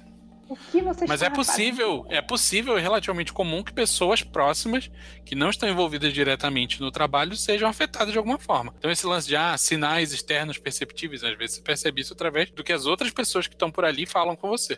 Eu vou dar, um, vou dar uma explicação freestyle. Você entendeu que o que veio, você escutou simbolicamente o que seu cérebro interpretou do que veio. Boa! Uhum. Mas aí eu, eu não soube interpretar, Andrei, se eu tinha que pegar o cachorro e correr em direção a Tardes ou da Tardes. Que que eu tinha que correr, eu sabia. Você tem que correr dos Daleks. Boa. Irei dizer até, tendo essa ideia, o que, que significa tarde? Alguém. O que, que é um Doctor Who? É alguém antigo que resolve uns rolê meio bizarro e que você não vai ligar Te no. coloca nos rolês do Kleber. Te coloca no. E você não liga no dia seguinte, porque ele não vale nada. O bom de chamar Doctor Who é que você não precisa ser bom de visualização, porque os efeitos especiais são péssimos. Esse negócio aí da Lívia falar, ai, mas será que eu ouvi mesmo alguma coisa? O sentiu várias coisas aqui. Mas ele é cético, isso aí é, é menopausa que ele tá sentindo. Justamente por isso, Mas caralho. é justamente, Mas é justamente ser por isso. cético que tem mais peso. Aí ele fala pra você, ô Ju, eu senti mó frio. E era O que, que tipo. você tava fa- É, o que, que você tava fazendo? Você tava fazendo tal negócio? Porque, obviamente, ele me pergunta as coisas, eu conto pra ele, né? Quando pode, conto pra ele. Aí ele fala assim: é, porque deu. Sabe aquele. Você tava fazendo aquele negócio de novo? Uma vez ele perguntou isso e eu tinha feito mesmo. E ele sentiu exatamente a mesma coisa. Muito bom, muito bom. Ou seja, tem um para-raio de maluco do teu lado pra sentir. Tem, mas Você está aos pouquinhos minando a teia naquele homem. vocês sabem que essa semana ele pediu pra eu ler runa pra ele? e caralho. É, Aí sim. aí sim. É legal que a gente já esqueceu o Frater MG, né? Já, volta, bota uns bé aí, a Jota, obrigada. É... Não, mas isso é, cara, isso é muito, é muito legal, assim, porque. Porque tem muito, tem muito dessa coisa também, né? Que como a, a gente tem um- uma herança espiritualista aqui no Brasil, tem muito dessa coisa que não. Porque a mediunidade, ela é um dom dado pra você porque você precisa trabalhar. E aí, se você não escuta, não é pra você estar fazendo isso, é pra você ter, sei lá. Não sei, não sei o que que a pessoa fala. Tipo, no espiritismo, você não tem dom, você não, você não vale de nada. Você só tá aqui a passeio. É quase isso. A cara de morre diabo que o Vinícius está fazendo. Visto o que Mas você é está falando. Mas é- e eu aqui bocejando. Então você pode, você pode ser um eunuco espiritual tipo eu, e aí fazer os rolê. Nós já sabemos que você não é, Andrinho. Tá aqui o caderninho, eu tô anotando essas coisas que acontecem com você, para toda vez que você falar isso, eu falar, mas teve essa vez, mas teve aquela, teve aquela Sugestão, outra. Olivia. Faz, faz no, no, no verso desse caderninho sobre você mesma. Tomou esporro aí. Você tá fazendo diário mágico dos outros? eu essa, acho que eu sou um anuco espiritual. Eu acho que eu não tenho. Não, mas você fica falando, eu sou orelha, eu não sei o que eu tô fazendo. Ah, socorro. Eu não disse que eu não faço. Você é o Kid Bengala espiritual. O problema é que você confunde, se tropeça. Você acha que não serve de nada. Eu, não é que eu não faço nas, as coisas. É que eu não tenho controle de quando eu estou fazendo as coisas. Que eu faço, eu faço. Por exemplo, teve aquele exercício que você disse: ah, vamos todo mundo no mesmo dia tentar, sei lá, era alguma coisa tipo sonhar, fazer um não sei o quê, e todo mundo sonhou com. é, acho que era entidades com chifres, não era? Tipo, até hoje eu tenho claramente aquilo na minha cabeça, aquilo que foi. Aquilo não foi um sonho. Pelo menos não foi um sonho normal. Eu tenho controle sobre isso? Mu- Muito que bem, como fala Nanda. Muito que bem. Vamos contar pras histórias? Vamos, vamos pras histórias? Porque assim, gente, se vocês quiserem, tipo, tu, tem tudo disponível na internet, toda um- uma senda mágica esperando por você no mundo Pokémon. Ou você pode fazer o curso do Vinícius e cortar metade desse caminho. Fica aí a. Faz a o curso do Vinícius, para de ler essas coisas tudo errado aí na internet. Para de parar nessas páginas contando as coisas dos goés tudo errado. Vai fazer o curso com o Vinícius. Tem mesmo, né? vou puxar uma coisa justamente que aconteceu no curso do Vinícius. E quem vai contar vai ser o Andrei. Ah, tá bom, vamos lá. Eu vou contar essa história logo. Então, gente, vocês sabem que eu não sou mago. Eu não faço essas coisas. Eu, pelo contrário, sou cristão pra caramba. Eu estou aqui no meio do pecado só pra ganhar dinheiro. Às custas dos satanistas. Mentira, gente. E o que que acontece? Eu tô pra contar essa história tem bastante tempo, só que eu não acho o contexto. Então, acho que hoje, principalmente porque é um episódio voltado também pra, pra te dar uma exaltada no, no Senhor Venâncio, né? Nessa coisa maravilhosa que é a evocação em seu curso. Então, nada melhor do que falar uma história que aconteceu no primeiro curso de evocação no início desse ano de 2020, em março. Depois da gente invadir território sagrado, né? Posso falar um gatilho? Ah. Foi o último rolê que eu fiz com um monte de gente antes da pandemia, sabia? Ah, Verdade. Que Foi, péssima foi o memória fim de semana do tido. curso do Vinícius. Não é não, foi Foi maravilhoso. ótimo. Foi ótimo. Então, gente, seguinte. Eu não nunca tive nenhuma experiência com evocação nem nada e tal. Porque vocês sabem, né? Sou eunuco espiritual, vocês sabem dessa, dessa história. An- Anota aí, Lívia, anota aí. E aí, o que que acontece? Em dado momento, a gente prometeu no final do curso que a gente ia fazer uma grande experiência em conjunto. É, isso não vai ser possível nesse online que a gente tá oferecendo por motivos óbvios, né? Não dá pra gente fazer tudo do- todo mundo junto. Vão, vão ter outros exercícios super legais também que vai- vão ser feitos, que, que vai ser. Mas na época, já que tava todo mundo lá, poxa, vamos encerrar o curso. O que, que a gente aprendeu? E a gente colocou em prática. Isso não foi o, Vi- o Vinícius não escreveu com a gente. O Vinícius, ele foi tipo assim, sabe quando o pintinho. Não, isso é, o pintinho não voa, né? Mas tipo, quando o passarinho tá no ninho e a mãe dele joga ele pro abismo. E se ele voa, abre as asas e voa, ele tá bem, senão ele se fudeu e morre pra sempre vai ser comido por bichos. Esse é o Vinícius. Mas tá aprende. É isso aí. Tá aprende o rolê, né? Então a gente colocou tudo que a gente aprendeu no curso e tal. Às vezes falou, ó, beleza, vamos fazer e tal, mas o- eu vou, eu vou estipular uma parada, ó. A gente vai evocar alguma coisa e vai ter que todo mundo fazer em conjunto. Ou seja, não vai ser uma prática individual, cada um vai fazer uma coisa diferente. A gente vai fazer todo mundo junto, como se fosse um, um grande grupo, né? De, Num só coração. um só coração. E aí falou: agora vocês se virem, vocês vão escrever, vocês vão escolher o que vocês vão chamar, vocês vão falar e combinar. Como é que vai ser essa parada? E eu vou estar supervisionando. Aí o que, que acontece? Aí o vídeo de Amanda. É, mas. A mãe passarinha não faz isso. Ela não supervisiona. Não, ela fica ali. É diferente, Ela- André. Ela fica julgando ali. É, mas se o, se o boneco Ela for cair, ela vai falar, ih, esse cair, aí já era, hein? É, esse Fall Guys aí já era, hein? Isso aí foi eliminado. E aí o que que, o, que que o, o- o- Foi tipo assim, a gente foi combinando. Aí o Vinícius falou: Ó, a única dica que eu dou é: alguém precisa tomar a frente e fazer uma abertura e um encerramento. Aí beleza. Aí, obviamente, essa chamada Lívia, ela chegou e. Aí, tá, quem vai fazer o encerramento é a Lívia. Ai, vai ser o Andrei. Aí eu, ah, é sua, sua arrombida. Então você vai fazer o encerramento. E puxei ela junto, com o pé assim. Eu, eu tava um passarinho lá, me debatendo no abismo do ninho e segurando o pezinho dela.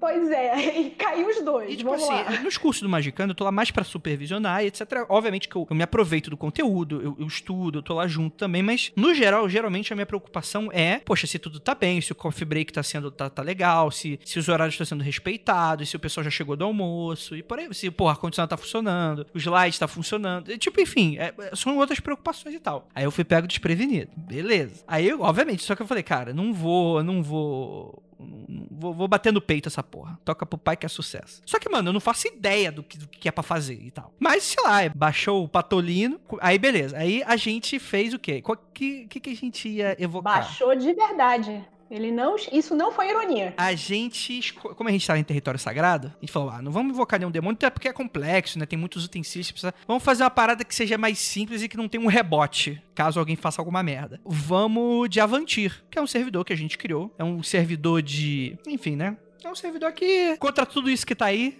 E beleza, vamos e tal. Aí, cara, aí teve que rolar e tal. Vamos fazer primeiro banimento, todo mundo fez banimento, todo mundo dá aquelas respiradas. Aí eu já impostei minha voz, tentando imitar o Marcos Keller. É, eu esqueci o que eu falei, devia ter gravado muito esse momento, principalmente com o que aconteceu no meio. Aí eu comecei a falar: não, então, grande Avantir, estamos aqui, babá, vos chamamos e babá, e babá. Beleza. Aí, tipo, a gente ficou um momento quieto, guardando a manifestação. Tipo, a gente falou: ah, vamos mentalizar uma parada de coisas que a gente gostaria que o Avantir cumprisse pra gente. Aí tudo bem, cada um tinha uma parada e tal. E o Avantir, ele não é isentão político, né? O Avantir tem um lado muito específico, muito claro, né? E o que acontece, senhoras e senhores? Que- eu tô falando desse tipo, eu juro pra vocês, isso não é mentira. A gente tem 40 pessoas de prova dentro daquela sala. O que que tava acontecendo? Calma. Tem, Ah, mas é só coincidência, André. tem uma coisa que estava acontecendo ao mesmo tempo. Sim, eu vou falar disso agora. É que eu vou explicar agora o contexto. Foi dia 15 de março o curso, se eu não me engano. E, é- e foi a mesma data de uma grande manifestação da Avenida Paulista. De apoio à ditadura militar e contra tudo isso que tá aí. Até o momento, sei lá, a gente ficou, poxa, será que a gente cancela o curso? Tal, falou Avenida Paulista e tal. Mas foi aquele comecinho, tipo assim, uma semana a mais ia ser cancelado. Tipo, se fosse uma semana a mais, O lugar do curso era um quarteirão de distância da manifestação. Só Da pra mani- quem tá, não conhece a cidade e tal. Exatamente, exatamente, exatamente. E cara, tava fazendo um sol de lascar. O negócio tava bizarro. De...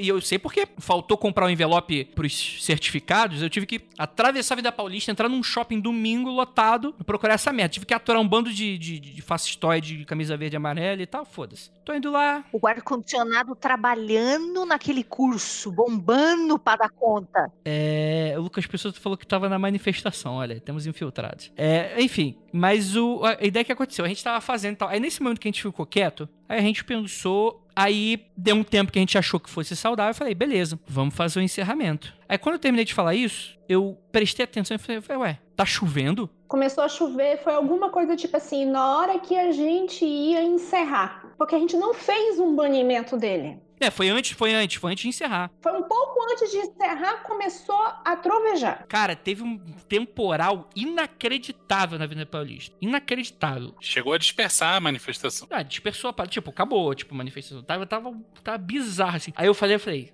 é, rapaz, essas coincidências aí, né? É muito doido, né? Não foi o que a gente pediu, mas foi muito dentro do tema, né? Aham. Uhum. Sim, tipo, o que, que você pediu? Eu pedi uma coisa específica. Não sei o que você pediu. Bom, eu não pedi pra acabar a manifestação. Tem coisa mais importante pra pedir. Não sei se alguém pediu exatamente isso, mas é um, um sinal externo, claramente perceptível, que pessoas que inclusive não estavam dentro daquela sala podem constatar e que aconteceu inegavelmente. Você pode pegar o registro aí de, de clima, que deve ter em algum lugar aí, né? De registros meteorológicos. Você vai ver que tá, aconteceu mesmo. E é isso aí. Só um detalhe. Depois disso, antes de você falar esse negócio do clima, Vinícius falou assim: o que, que vocês viram? Vocês viram alguma coisa quando vocês estavam de olhos fechados, do que não sei o que lá? E muitas pessoas, inclusive eu, vimos alguém muito parecido. Muito parecido. Tipo, ah, eu, eu cheguei lá na frente e falei: ó, eu vi uma pessoa, sabe essa foto aqui muito famosa? Aí procurei no Google e projetei. Aí eu, alguém falou assim: putz, então, tinha uma jaqueta vermelha. Eu, é. Aí todo mundo começou a se conversar e viu. As pessoas que viram coisas, viram coisas muito semelhantes também. Nem todo mundo viu, Nem todo Vamos mundo. deixar claro. Sim. Algumas pessoas tiveram só, tipo, uma sensação. A, a minha sensação foi mais de uma, de uma cor, mas aí eu- até hoje eu digo que talvez eu, eu tivesse muito parcial quanto à cor que estava aparecendo, porque fui eu que diagramei o, o manual da baderna, então é, a, a cor estava o tempo todo na minha cara, então eu associei isso muito grande com a Avanti, mas teve, tipo, sensações,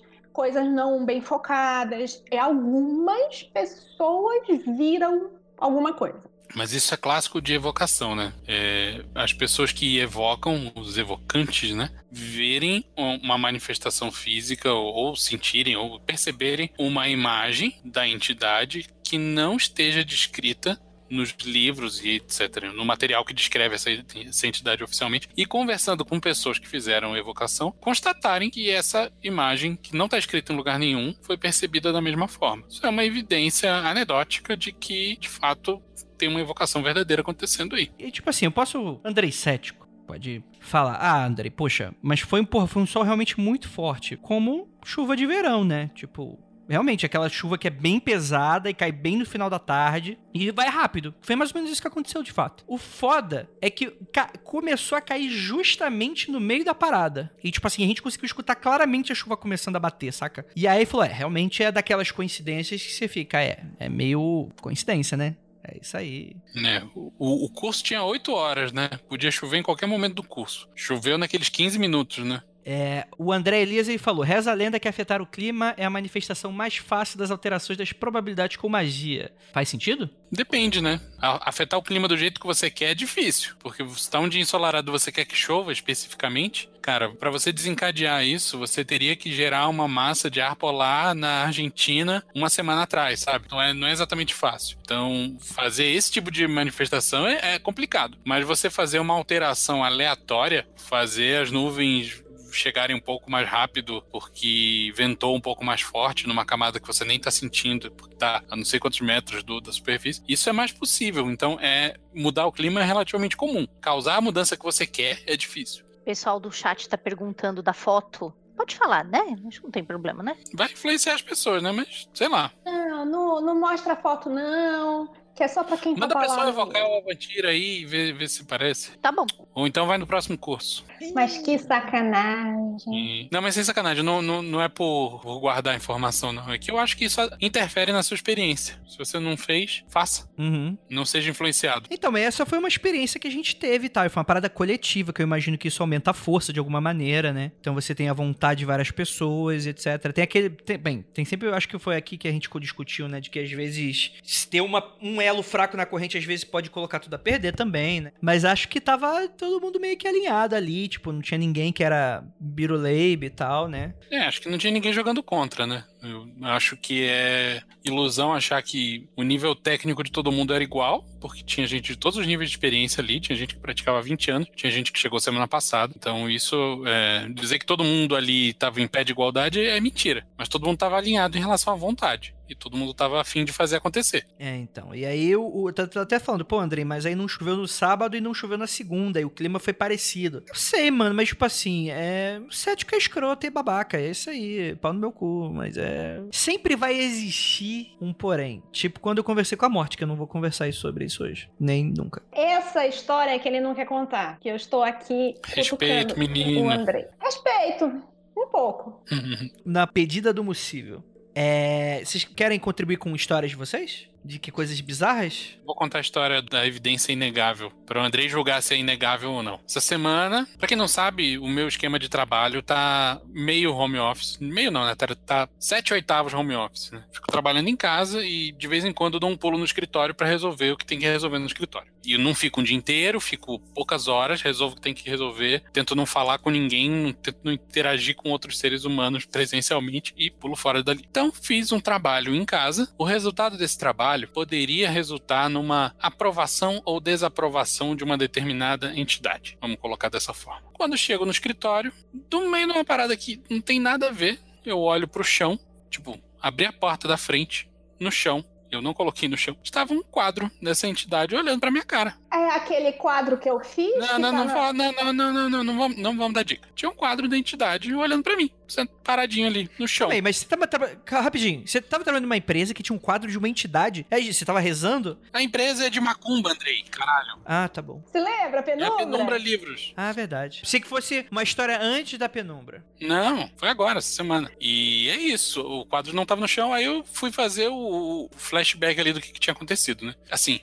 pra quem não sabe, tá chegando muita caixa na penumbra, as coisas estão mudando de posição. Alguns quadros, algumas coisas, alguns itens de decoração tiveram que ser realocados, porque as paredes estão sendo usadas para escorar pilhas de caixa. E um, um, um determinado quadro eu deixei encostado numa dessas pilhas de caixa, encostadinho, sabe, na diagonal? Tipo, ele tava no chão, encostado, com a ilustração voltada para as caixas. Para quem não conhece, eu acho que 99% das pessoas que estão ouvindo, o chão do piso térreo da penumbra é daquele de emborrachado de bolinha, sabe? Uhum. Não sei como explicar aquilo. Parece chão de ônibus, né? Tipo chão de ônibus, com umas bolinhas em relevo. E aquilo ali é difícil de escorregar, né? Aquilo ali é, é daquele jeito para não escorregar. Então, o quadro tava encostadinho numa pilha de caixa, escorado de um lado na pilha de caixa, de outro lado nas bolinhas para não escorregar. E assim, se escorregasse, ele escorregaria pelo chão. Eu tô fazendo aqui o um movimento na câmera, mas quem tá ouvindo o podcast não sei como é que eu vou explicar isso. Mas ele escorregaria pelo chão e ia cair com a ilustração para baixo e com o verso para cima. Mas ele de alguma forma caiu do outro jeito. É isso. Então, fala aí, Cético. Explica aí. Mas a minha pergunta é: isso significa aprovação ou reprovação?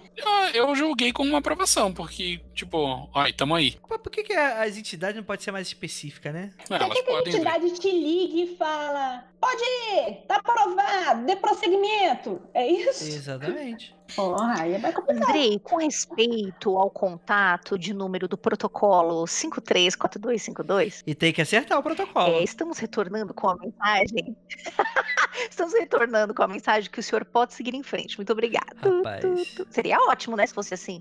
Exatamente. Seria top. Inclusive, se a voz das atendentes fosse igual a voz da Juliana, essa voz gostosa de ouvir, também seria maravilhoso. Mas Olá. fala aí, Andrei. É coincidência? O que que foi? Ah, mano, é que assim, eu não tava lá, né? Mas a primeira coisa que eu falaria era tipo assim, cara, você tava fazendo várias mudanças na penumbra. Talvez você tenha colocado o quadro de um jeito e você não percebeu, e ele escorregou pra baixo, ué. De um jeito que ele teria uma, uma tendência a dar uma calhambota no meio da madrugada, é isso? Ele tava pendurado na parede ou ele tava no chão? Ele estava escorado no chão, mas se ele fosse escorregar, ele escorregaria pro outro lado. Entendi. É, se fosse um bandido, o cara teria a preocupação de colocar o quadro no lugar. O único jeito dele estar daquele jeito ali, Andrei, seria se alguém fosse com um dedinho em cima dele e pluk, derrubasse, entendeu?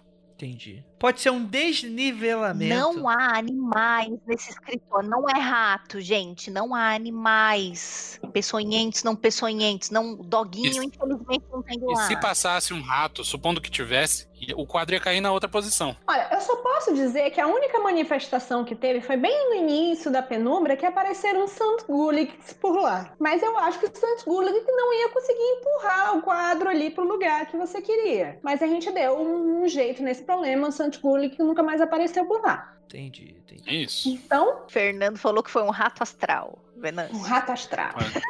E isso não deixa de ser uma manifestação inexplicável. Não, mas eu, tipo assim, a, a brincadeiras à parte, tá? Eu não tô aqui pra desmerecer a, a manifestação, a interpretação de ninguém da manifestação. Até porque, mano, novamente, o que eu se- sempre falo aqui, que, o que baliza isso, né? É, obviamente, é muito sacana, mas, tipo assim, é igual crente que vê imagem do cu do cachorro, que vê, vê o Jesus no cu do cachorro. Sei lá, se o cara tá achando que aquilo ali é uma manifestação divina, quem sou eu pra falar que, o, que, que a parada não é, né? Mas, tipo assim, pra mim, eu sempre sou, pra comigo, as coisas que acontecem comigo, eu sempre sou o cara que fica até o último momento questionando. Não, pode difícil. questionar. Questionar é saudável. Acreditar piamente em qualquer coisa que aconteça e que acreditar que a explicação sobrenatural é, é a primeira e mais provável, eu acho meio bad vibes. Mas, de fato, eu não consigo pensar numa explicação Entendi. que não envolva o sobrenatural pra esse caso específico. É, e é muito difícil você lidar com uma coisa que não aconteceu contigo, por exemplo. Sim. O que é mais, pode dizer, o que te chama mais atenção? A chuva no meio da, inv- da invocação do Avanti ou o quadro como resposta? A chuva tem uma explicação lógica. Chuva a, de verão. A chuva tem uma explicação lógica, mas você estava lá, você sentiu. Eu tava nos dois negócios. Não, eu tô falando pro, pro Andrei, assim, tipo, as duas situações têm uma explicação lógica, mas ele ficou muito mais brochado com a sua explicação do quadro caindo do que com. E às vezes é memória falsa também, né, mano? Tipo, tu acha que tu deixou o quadro de uma maneira, às vezes ele podia estar de outra. Ah, não, André. Eu saí da empresa e deixei o quadro no chão, porque é um lugar ótimo pra deixar um quadro. É a memória falsa, com certeza. Às vezes você falou, pô, vou levantar. Aí você passou e você esqueceu que o quadro tava lá, sacou? É, tipo assim, eu sei que é forçado, cara. Eu- Pra quem tá só ouvindo, tô fazendo um hang loose na câmera aqui. Não, mas, gente, é, antes de qualquer coisa, gente, eu não tô aqui pra des- desmerecer e tal. Até porque, por exemplo, como eu falei, tem explicação pra chuva ter acontecido naquele dia. Mas eu admito que na hora, quando começa a chover, no meio daquela concentração toda, é, eu falei, isso é. Tipo, você só escuta. Se tivesse a gravação, você você só ia escutar minha voz. Isso é chuva! Aí alguém fala, ah, não, começou a chover, um, um tipo no meio, até um pouco antes do que eu tinha percebido e tal, mas tipo, a gente tava tão concentrado lá que eu nem tinha percebido quando de fato ela começou assim. Mas obviamente que ela não começou antes do ritual. Isso, tava, isso foi feito no meio, né? Então, é, é, e isso foi bizarro, assim. Mas, novamente, né, mano? Tipo assim, quando a gente coloca saco dos outros, é meio foda, porque tu não tá lá. Por exemplo, tem lá do, do, do cara que invocou Goético, que tem a forma de cavalo, e escutou cavalo relinchando em floresta no meio da madrugada. A chance de ter um cavalo solto ali é, é muito pequena, mas pode existir. Mas, tipo, porra, isso foi muito mágico, no sentido é, fantástico da coisa. Isso foi muito mágico pra galera que tava lá. E isso eu acho que é o suficiente para essas pessoas. Então a ideia. Aí, finalmente, finalmente, Andrei. Não, então, mas, mas entenda que eu tô, eu tô falando num sentido quase antropológico da coisa, do tipo, cara, tipo, as pessoas vão atribuir qualquer tipo de coisa, manifestação e tá tudo bem. Tipo, eu não tenho. É exatamente isso. Eu não vou ficar, tipo assim, enchendo o saco e falar, ah, não, mas existe uma explicação. Tipo, foda-se, sabe? Cada um atribui a explicação que quiser e tal. Só que, tipo assim, também é. Tipo, se tivesse nevado naquele dia na vida parista, aí eu ia dar o braço a torcer de todas as maneiras. De falar, não, realmente, cara. A... Duvido, duvido. Você ia baixar o Exu Balaminute e ia inventar uma desculpa maluca, idiota qualquer. Ia falar, não, porque esse é um fenômeno que acontece a cada 1800 anos, já foi documentado no, nas planícies da Tanzânia. Se fuder, Andrei, você não ia acreditar porra nenhuma. Você é um O Andrei ficou magoadíssimo. Não, não, eu, eu acho que o que o Vinícius tá falando, ela, ele é o, o natural para alguém que não aguenta a verdade. Não, mentira. para alguém que, de fato, tipo assim, porque é, isso é algo que também eu queria falar sobre naquele outro tema lá que eu sugeri lá do, do juramento do abismo e tal. Cara, independente do que for. E, gente, isso aqui é uma visão minha, tá bom? Eu não tô aqui querendo convencer ninguém, nem nada. Eu nem acho que é certo e, e eu nem. Eu, eu, até, eu sou até averso a pessoas que gostam de limitar a experiência espiritual dos outros com relação a esse tipo de. Ah, não, porque se aconteceu dessa forma com você, não vale. Se aconteceu comigo, é o que vale, porque é assim que eu fui ensinado, é assim, tá bom. Eu, tenho, eu sou averso a esse tipo de coisa. Mas, é, é, no meu entender, cara, como relações humanas, é, é tipo assim: magia é crença pessoal das pessoas. E às vezes eu acho que isso é o mais foda para mim. Tipo, às vezes você, tipo, nesses rolês você tá muito mais próximo da tiazinha católica que tá colocando o santo de cabeça para baixo no copo d'água do que o cara que tá lidando com um método científico que algumas pessoas da magia eh, levam a acreditar que o que você tá fazendo, tipo assim, é uma ciência oculta de milhares de anos e tal. E eu acho que muito disso vai muito do que você sente. O que você sente não é falso. É isso que eu gostaria de salientar para as pessoas, independente das pessoas acreditarem mais ou não num relato pessoal e tal. Se você apontar o dedo pro outro, aí põe o teu cu, foda-se e tal. E obviamente também, às vezes apontar é saudável, falar, porra, bicho, desceu a nave espacial, desceu a Astacheran, ele falou, dá lambida no meu picolé e saiu, realmente talvez seja questionável, mas é, e sendo esse o picolé, enfim, o que você quiser que seja multicolorido ali do senhor Astacheran. Mas eu acho isso muito saudável, essa discussão e tal. E, de, de novo, gente, eu não quero que isso soe ofensivo para as pessoas. Cara, não, tá deslegitimando e tal. Não, de verdade. E eu acho que é isso que é o bonito da parada. Porque, mano, não vai rolar bola de fogo. Eu já me convenci disso. Então, é o que tem pra hoje, não é? É muito difícil você passar uma experiência de uma pessoa para outra, sendo que ela não estava lá. Então, tipo, se, às vezes você não consegue passar uma piada a pessoa dizer, ah, não, é, é, não, não é engraçado porque você não estava lá. Imagina você passar uma experiência muito mais sutil para uma outra pessoa. É, é tipo assim, é, vis, é, visões de realidade. E você não consegue passar de uma forma integral só contando para outra pessoa. Não, e mais do que isso, Lívia, tipo assim, é, é obviamente completamente avesso essa ideia bizarra e meio mística pra caramba, de tipo assim, a, a sua mente cria. Eu tenho, eu tenho um certo problema porque isso é muito má interpretação de coisas que de fato são mais sérias e tal. Mas de fato, mano, a nossa experiência nesse planeta ela é nossa, mano. Por mais que a gente tente enlaçar a verdade, a gente não vai conseguir. E não adianta, mano. Insira aqui o meme do Pernalonga comunista. a nossa experiência, né? Que ele com a bandeirinha, assim. Nossa. Eu, eu acredito que a gente molda a realidade nesse sentido. O que a gente vive e experiencia é uma experiência absolutamente. Tipo assim, obviamente, se você se jogar na frente de um carro, muito provavelmente você vai morrer. Só que muita. Tipo, só que pessoas podem ter interpretações diferentes do porquê você teve a motivação de se jogar na frente do carro, porque aquele carro tava ali naquela naquela hora. É, enfim, por que, que o metal vai para cima de você? Enfim. E também um, uma dica para você não se desiludir, porque tem muita gente que desiste da magia porque desilude, né? Não fica medindo com a sua régua ou com a régua do outro, sabe? Tipo, ai, mas o outro contou que sonhou que a entidade sentou na frente dele e falou assim: Olha, você é meu filho, me dê aqui um abraço, eu te amo, vamos seguir este caminho juntos. Tipo, não me... ah, eu nunca recebi isso. Não meça a sua experiência mágica pela régua dos outros, as coisas são diferentes diferentes. Tem gente que vai receber isso mais sutil. Talvez na, na época que você recebeu um sinal, você nem tinha muito, vou usar uma palavra chique, arcabouço para entender aquele sinal. E aí, depois de um tempo que você lê seu diário, que você fala, você fala caralho, era um sinalzão mó grande, olha, olha só. E eu deixei de fazer isso. Então, não usa a reguinha, não compara o tamanho do seu pau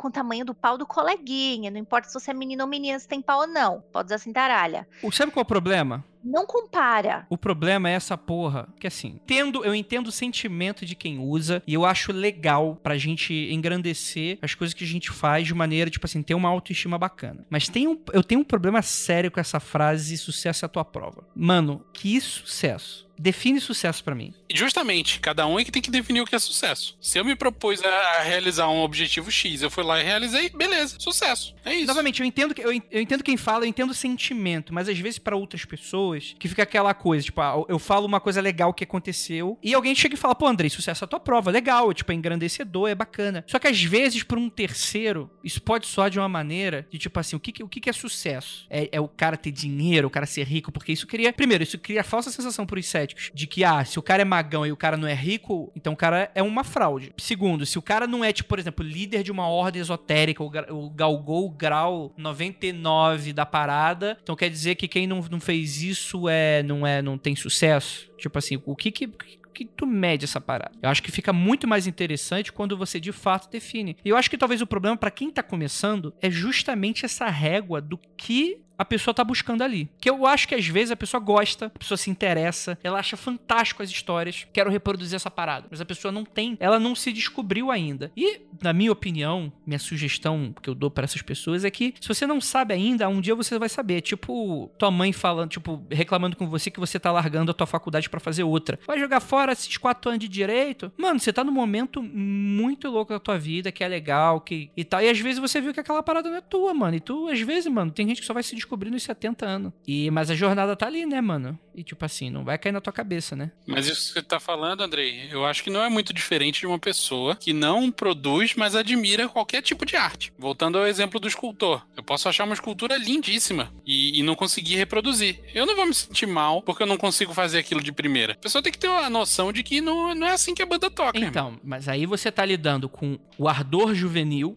de querer tudo logo, a gente falou isso no, no outro de, de, de, evocação também, que inclusive o Keller não está aqui, né? Mas o Keller falou, disse que em muitas situações dele, quando ele estava iniciando no meio até hoje, o problema todo é expectativa. Às vezes você tem uma puta expectativa e as coisas. Ah, você tem uma expectativa que o Deus chegue, sente você, venha cá, meu filho, sente, sente no meu colo, eu vou lhe embalar. E não é isso, é só uma coisa bem sutil acontecendo, e de repente o cara se desencanta porque é uma coisa sutil. É, tipo, é, expectativas. Você setar uma expectativa muito alta, você vai se decepcionar, seja com magia ou com o filme novo da Marvel. Concordo demais, Lívia. Rola um tiquinho assim também, que não é de carimbó, mas de carência. É muito bom você saber que você é acolhido, abraçado e aceito por uma figura paterna ou materna. Então a gente também tem que tomar um tiquinho assim de cuidado, porque é, é bom receber isso, né? Todo mundo quer. Quem não quer? Quem não quer? Eu quero. Exatamente. Mas enfim. E validação, né? Busca de validação. É exato. Alguém que sempre diga sim para tudo que você Porra, eu entendo essa, eu entendo uma pessoa que vai para frente do espelho com 20, 25 anos de idade que nunca viu, por exemplo, não no é, meio da balada, não, é, não foi três da manhã. Não, é, não, isso aí é loucura da Lívia. É, ah. no, tipo, sei lá, o cara foi demoler, maçom. Não, o cara, o cara, tipo, não entrou em nenhuma ordem, o cara não conhece ninguém. Não é tipo o Vinícius que só descobriu que existe internet depois de 90 anos de existência dele e que gente que falava de magia. Às vezes o cara escutava Mundo Freak, escutou mais e falava, cara, eu acho que eu posso tentar essa parada. Então eu consigo me colocar no lugar de um cara que vai pra frente do espelho e fica frustrado depois da segunda, terceira tentativa e a parada não rolou, saca? Da pessoa, cara, isso é para mim? Isso é, é, é, legal e tal. Eu acho que existe. Acho que precisa existir um equilíbrio de compromisso com algo que. po- Tipo, tu precisa dar um meio que um, um salto de fé na parada, né? Senão fica muito complexo, né? E aí você vai se frustrar mesmo. Mas, Andrei, um pouco antes do salto de fé, tem uma coisa que vem antes. Assim, vo- você se perguntar se isso é pra mim, isso não sei o quê, isso não tem problema nenhum. Você se perguntar se isso é pra ti, você, você sempre vai ter esse negócio toda vez que você vai tentar aprender algo novo. Seja desenhar, consertar um carro, fazer magia. Você sempre vai se perguntar, porque você vai ter dificuldades, é, é algo novo. Só que aí eu acho que a pergunta que se tem que fazer depois disso é tipo, eu realmente quero isso? Porque as pessoas que conseguem não são as pessoas que não têm dificuldade, são as pessoas que querem. Tem pessoas, abestalhadamente como eu, que tem algumas facilidade e, e, e tá pouco ligando pra isso? Tem. Mas tem pessoas que, a maioria das pessoas, tem que fazer tem que aprender um negócio. Eu, o- o pro- eu acho que um dos grandes ter problemas da- de, de toda a parte. É, tem que ter brilho. Toda a parte da parte esotérica é as pessoas acharem que nem desenho, sabe? As pessoas dizem, nossa, você tem um dom. Dom é o pau do seu. Porque o cara precisa exercitar todo dia, tem que fazer, tem que querer. Então, mas às vezes a pessoa não sabe se ela quer ainda. Ela acha que quer. Posso dar o exemplo do podcast, que é a única coisa que eu entendo dessa vida, mais ou menos também. Não é nem essas coisas lá também. Mas, tipo assim, é muito legal tu escutar a gente e falar, putz, deve ser muito legal ter um podcast que um monte de gente escuta. Deve ter muito legal, tipo, tu largar o emprego e ter meio de vida dentro do podcast. Só que a pessoa, aí a pessoa aju- ajuda uns amigos, fala, pô, vamos fazer o nosso podcast. Pega os amigos da Crisma que se acham super engraçado, vamos fazer aqui nosso podcast. E vamos. E, mano, e vai bater de cara no muro chamado terceiro, quarto episódio. Que o cara vai descobrir que ele vai ter que toda semana fazer pauta, juntar a galera, achar tema, editar, publicar, divulgar e vai. Porra, eu tenho absoluta certeza que todos, tipo, vocês não produzem o- a parada. Vocês vocês estão participando como, vamos dizer assim, como convidados, assim. Eu tenho certeza que vocês sentiram um peso de a gente ter transformado de quinzenal pra semanal. De precisar se reorganizar melhor na vida. Quando o pessoal se depara com isso, nem sempre a pessoa, a pessoa se questiona e fala, cara, quero essa porra mesmo? E vai pra outro caminho. E tá bom também. Eu acho que tudo isso que a gente tá falando nos últimos minutos aí daria um tema ótimo de um outro episódio, que é, um- de forma ampla, iniciação. Eu não tô falando aqui de iniciação dentro de uma ordem, nem nada disso. Mas são os processos iniciáticos pelos quais se passa numa vida de desenvolvimento espiritual, em que você morre e renasce como uma outra pessoa que deixa de ter uma limitação e passa a ter uma capacidade. Sim. Tudo que a gente tá falando aqui é de iniciação. É, e tem aquela coisa também, né? Próxima semana é esse o tema? É. Hum, O- não sei, anota aí. O, o pro- Você que tá com o caderninho. O problema é que a- as pessoas às vezes elas querem a- a- o afinamento da sensibilidade mediúnica, espiritual e tal, mas as pessoas às vezes não têm, eh, sen- não têm afinamento e sensibilidade pra muitas outras coisas da vida, né, mano? E aí que, tipo. Porque não passou por iniciações. porque não passou, mano. Tipo aquela menina do Twitter lá que falou que você só fica bom no sexo depois de fazer sexo com um milhão de pessoas e tal. Às vezes tu vai descobrir umas coisas depois do 999.999. Às vezes tu vai descobrir uma parada dessa, mano. Depois de 10 mil horas de prática, né? A gente já falou sobre De isso. 10 mil horas de prática. É, tem é, o negócio do, do mastery, né? Você. Isso, a 10 mil horas de prática que o Vinícius está falando é a ideia de que você consegue, com 10 mil horas de prática, ter uma Ser incrível em qualquer coisa. Sim. É, e aquilo também, né? Nem sempre. o- Enfim, a gente tá queimando pauta pra esse outro episódio. Então, pau no cu de vocês e vamos, vamos guardar tema. Oi, história. Tem alguém mais com mais história aí? Então, teve um negócio que eu acho que foi cortado lá e que as pessoas perguntaram direito de forma o que foi que aconteceu, que foi aquela história do Sandman. Que o episódio anterior começa comigo perguntando já, então aconteceu isso e Peraí, tal. peraí, Lívia. O episódio anterior, também conhecido como episódio 60, tá? episódio 60, que foi um, um episódio que a gente falou sobre evocação, e ele teve um problema lá, que teve uma pessoa que perdeu uma hora e meia de, de gravação, então não vou dizer quem. E o episódio começa meio que no meio já, e a gente já tá falando do, do- da situação de Sandman, que em teoria eu descobri no meio do episódio que eu evoquei o Sandman e fiquei meio fodida das ideias. No meio do episódio, porque eu pensava que eu nunca E tinha sem o contexto, parece que você é só muito louca. fica assim, parece que, é só, parece que eu só tive um- uma crise ali no meio e na verdade não foi isso. Eu sou muito louca, mas não foi essa situação. Então eu vou retomar aqui para fazer as perguntas fazerem mais sentidos as perguntas que foram feitas no episódio de evocação. O que aconteceu foi, eu tava me perguntando se uma pessoa poderia fazer uma evocação sem querer. Descobrimos que sim. E aparentemente, o Vinícius já falou nesse episódio que eu fiz isso outra vez no, no episódio dos cogumelos. A primeira vez que eu fiz isso foi, eu estava tão obcecada com ler todo Sandman, que todos o- os, os encadernados, que eu tava há dias naquilo. Eu não fazia nada a não ser, tipo, sei lá, sair pra faculdade, estudar e ler aquele negócio há dias. Lia, lia até de madrugada, eu tinha problema pra dormir, então eu usava aquilo pra passar o tempo, no meio da madrugada. Estava há dias lendo isso, uns três dias pelo menos, e levantei, morava na casa dos meus pais, fui para a cozinha tomar, sei lá, um chá, um café e não sei o que, olhei para o outro lado da cozinha e me chega,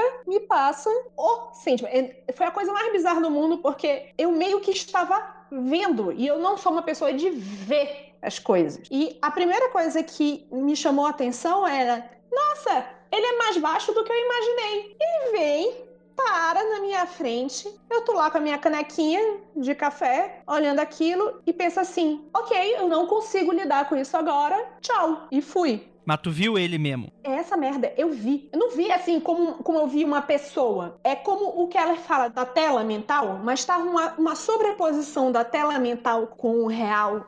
Era um holograma. Lívia. Não, não era um holograma tipo Star Wars, mas era uma coisa mais ou menos isso, entendeu? E foi um- uma surpresa, tipo, o que que aconteceu aqui? Eu tô ficando doida, deixa eu pegar meu café e vou voltar pra casa, vou voltar pro meu quarto e, tipo, se eu preciso dormir. E eu fiquei meio assustada, meio tipo, aquilo ali tem uma das marcações que eu quando eu percebo que não é coisa só da minha cabeça, né? Tudo é coisa da minha cabeça, mas enfim, que não é só coisa da minha cabeça, é quando eu consigo visualizar e normalmente a visualização é algo que eu não imaginaria. Era uma coisa muito clara e ele era mais baixo do que eu imaginava. Isso é um ponto clássico de evocação. Que quando as coisas batem com a imagem prevista, tem sempre algum fator que surpreende. Isso é um indício que deu certo. Se você vê exatamente como você esperava no primeiro contato, provavelmente você está viajando, você está tendo uma imaginação fértil. Mas no seu caso, por exemplo, dele ser mais baixo que você imaginava, é um indício de que não é sua mente gerando um factoide, entendeu? Sim, mas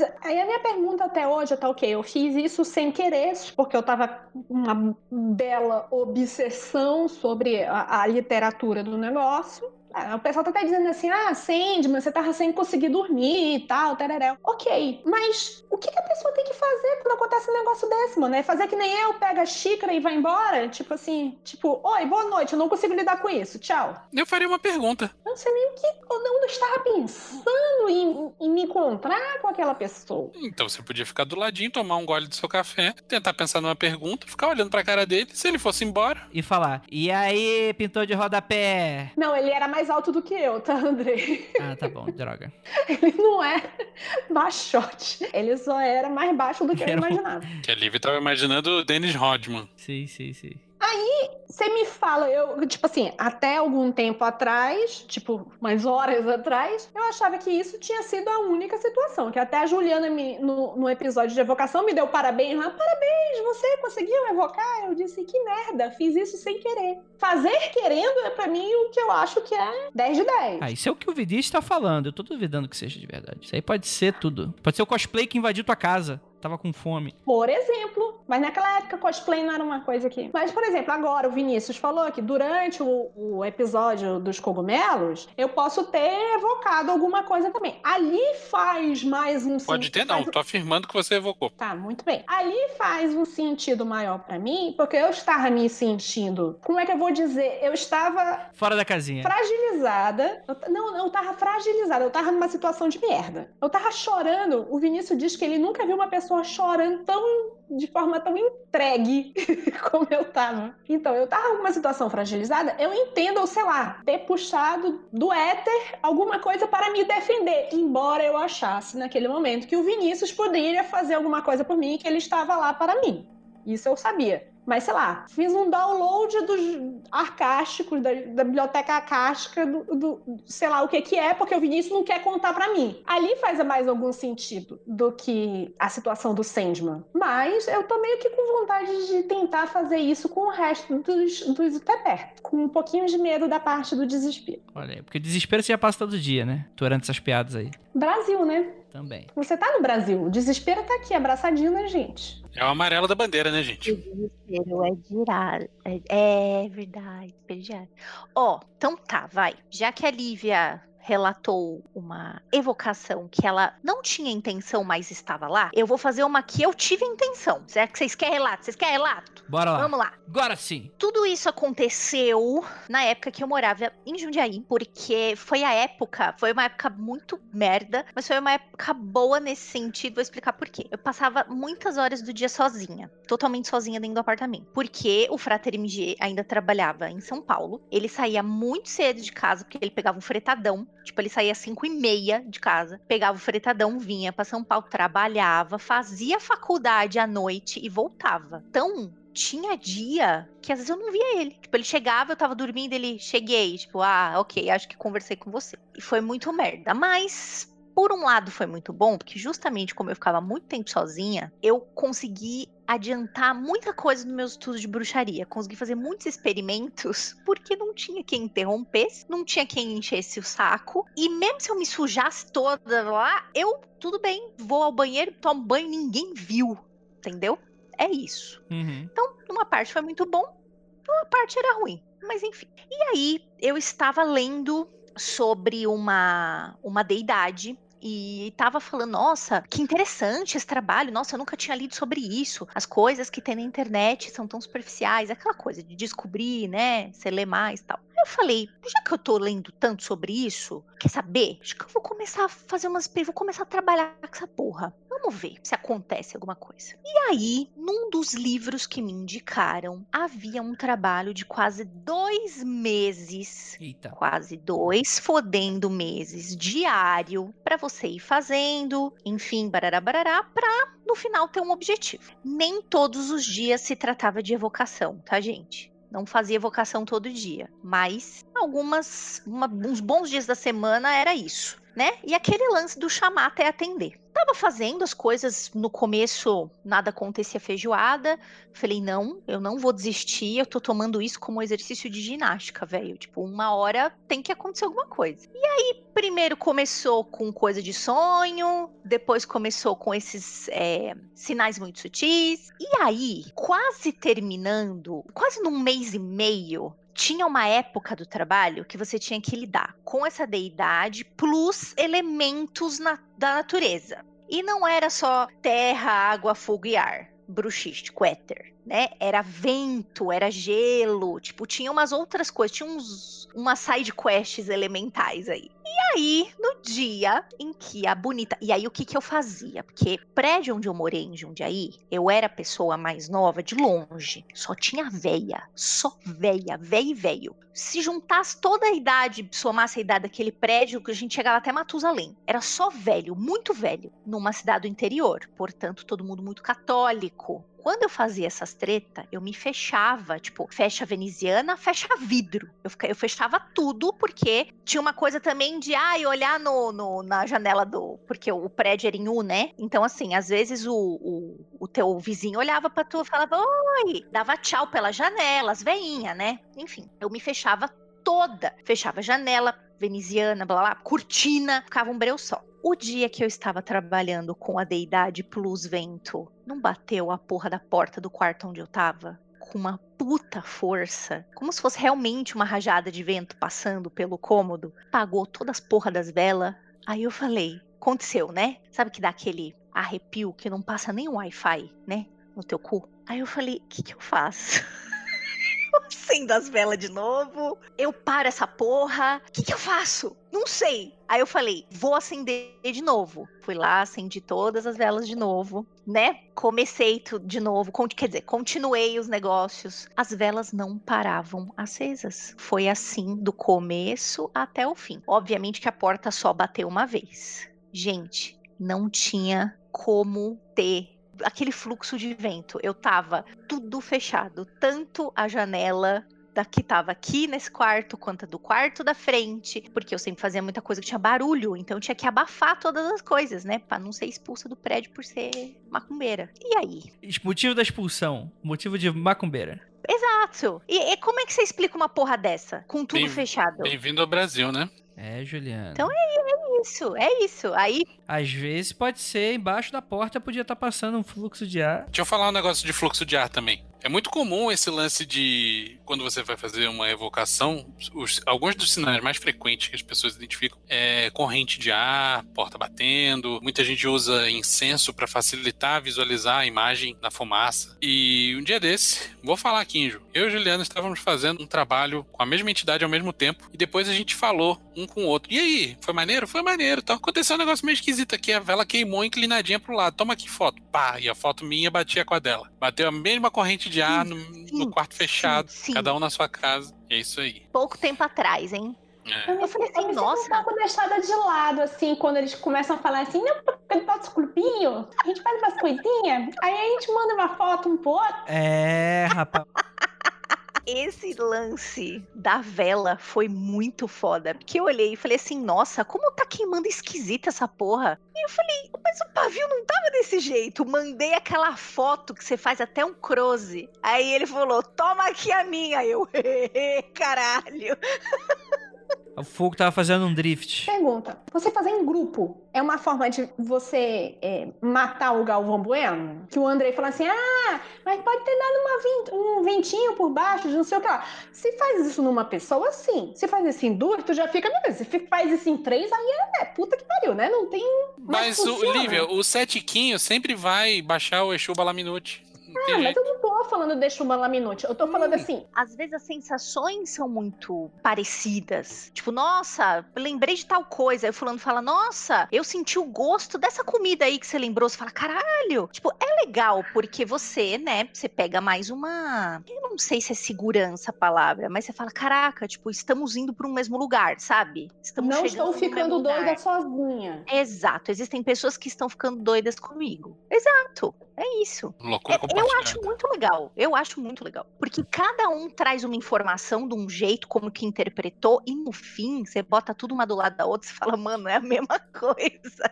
Sim. Sim. O bagulho tá se manifestando de formas E, diferentes. e é engraçado que se o grupo for grande o suficiente, vai ter, sei lá, vou, chutar aqui, cinco pessoas fazendo a mesma coisa. Quatro falaram, pô, o bagulho foi louco, tal, não sei o quê. E um falando, pô, acho que hoje não bateu. Beleza, normal. Esse que não bateu vai ter uma experiência diferente. E os outros vão ter uma experiência igual. É muito maluco isso. E a pessoa sabe, de antemão. A pessoa dificilmente vai ter uma sensação de, ah, porra, deu bom, foi sucesso. E relata uma coisa completamente diferente. Isso quase nunca acontece.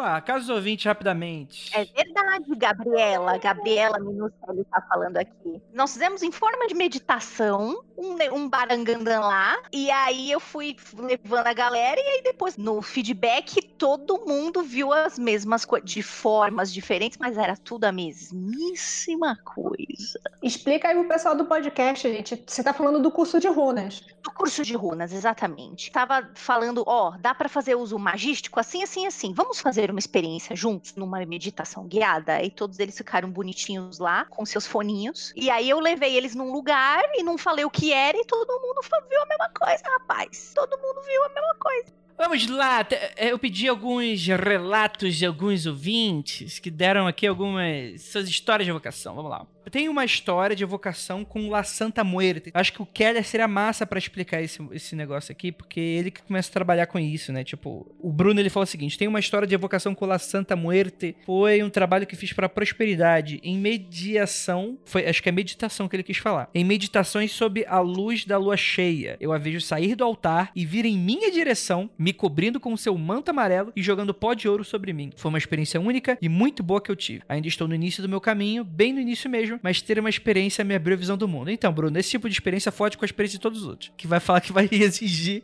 uma parada dessa aí. Mas muito massa, mano. Obrigado aí pelo teu. Parabéns para você, mas se você não tiver uma experiência, não tiver uma experiência assim, não se desanime. Perfeito. É, não se desanime e tal. E tem que ver também se ele viu fisicamente, ou se foi na tela mental. Se foi na tela mental, aí eu acho que é uma pessoa que joga muito RPG, né? Que tenha. Às vezes tem uma facilidade com esse tipo de coisa. Aí, né? ó, o Chubalaminute. A parada na tela mental. Ó, chuva Laminute, se manifestando. Não, mano, eu tô. Eu tô. Eu tô. Você tá eu tô- botando a culpa no RPG, Andrei. Liga, irmão.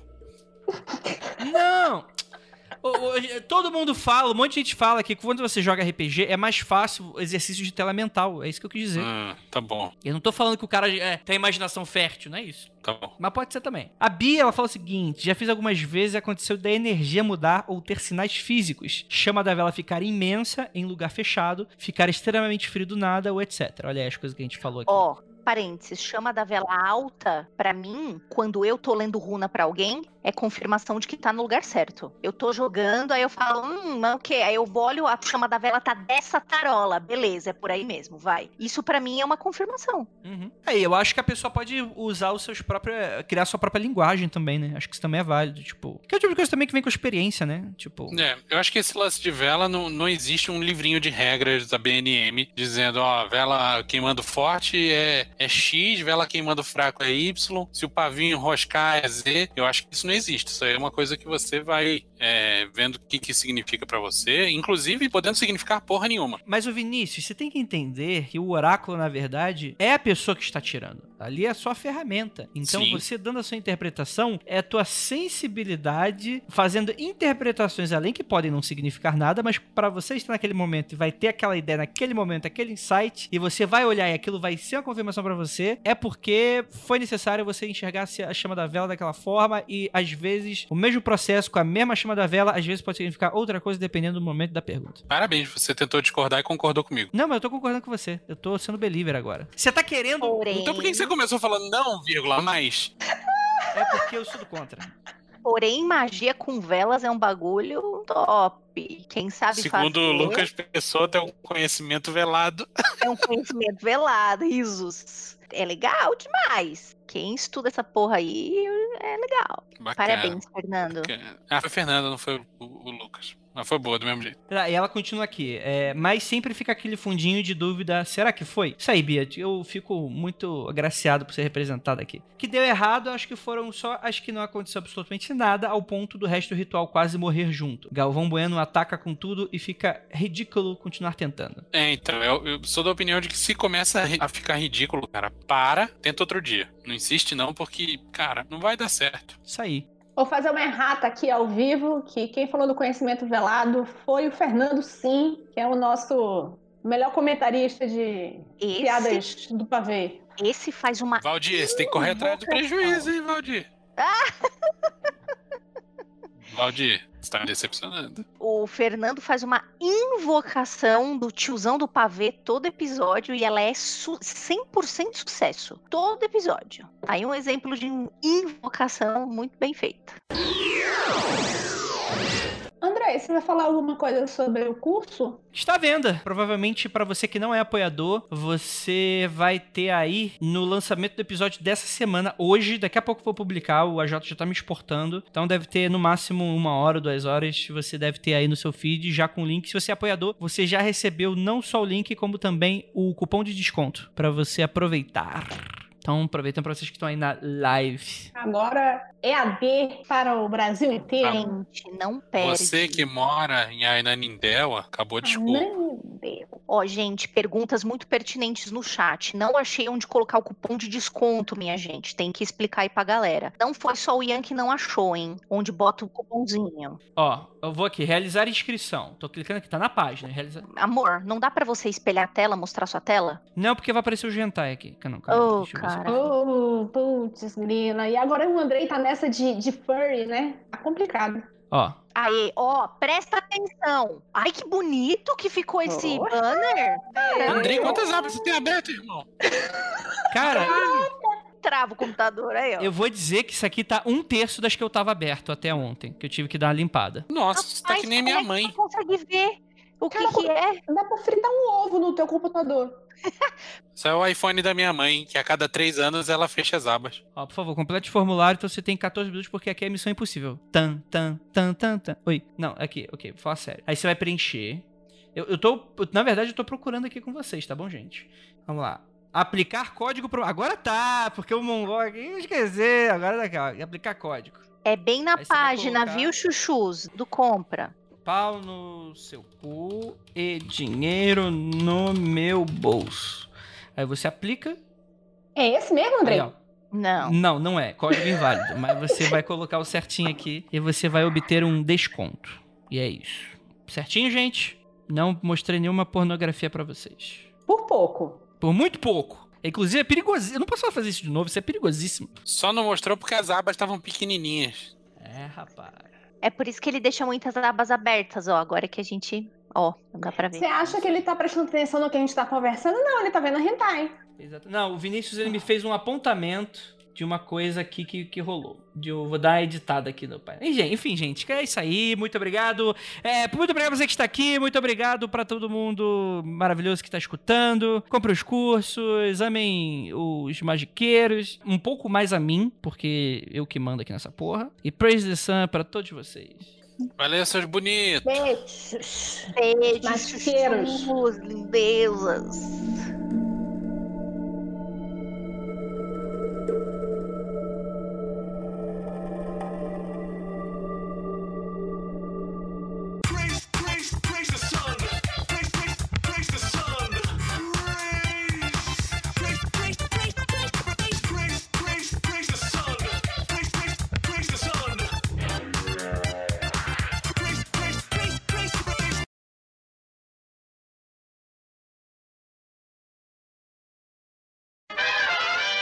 Resumão é o seguinte. Todo mundo já sabe. Para que. Não, Ju, Ju, Ju, desculpa. eh, Tá todo mundo te interrompendo hoje. Mas o Google acabou de pegar. O quê? Juliana. Sonho Juliana Serviços Oníricos. Ele que me respondeu. Você tá contando pros outros em sonho, sua doida. Respondeu o quê? Ela, ela identificou Não, eu que que- falando não. Juliana Serviços Oníricos. Ela pegou, o Google pegou. Pegou, mas o que, que ela te respondeu com Juliana Serviço Unido? É isso que a gente quer saber. Ah, o que, que tá. ela deu na, na resposta pra você? Google Assistente.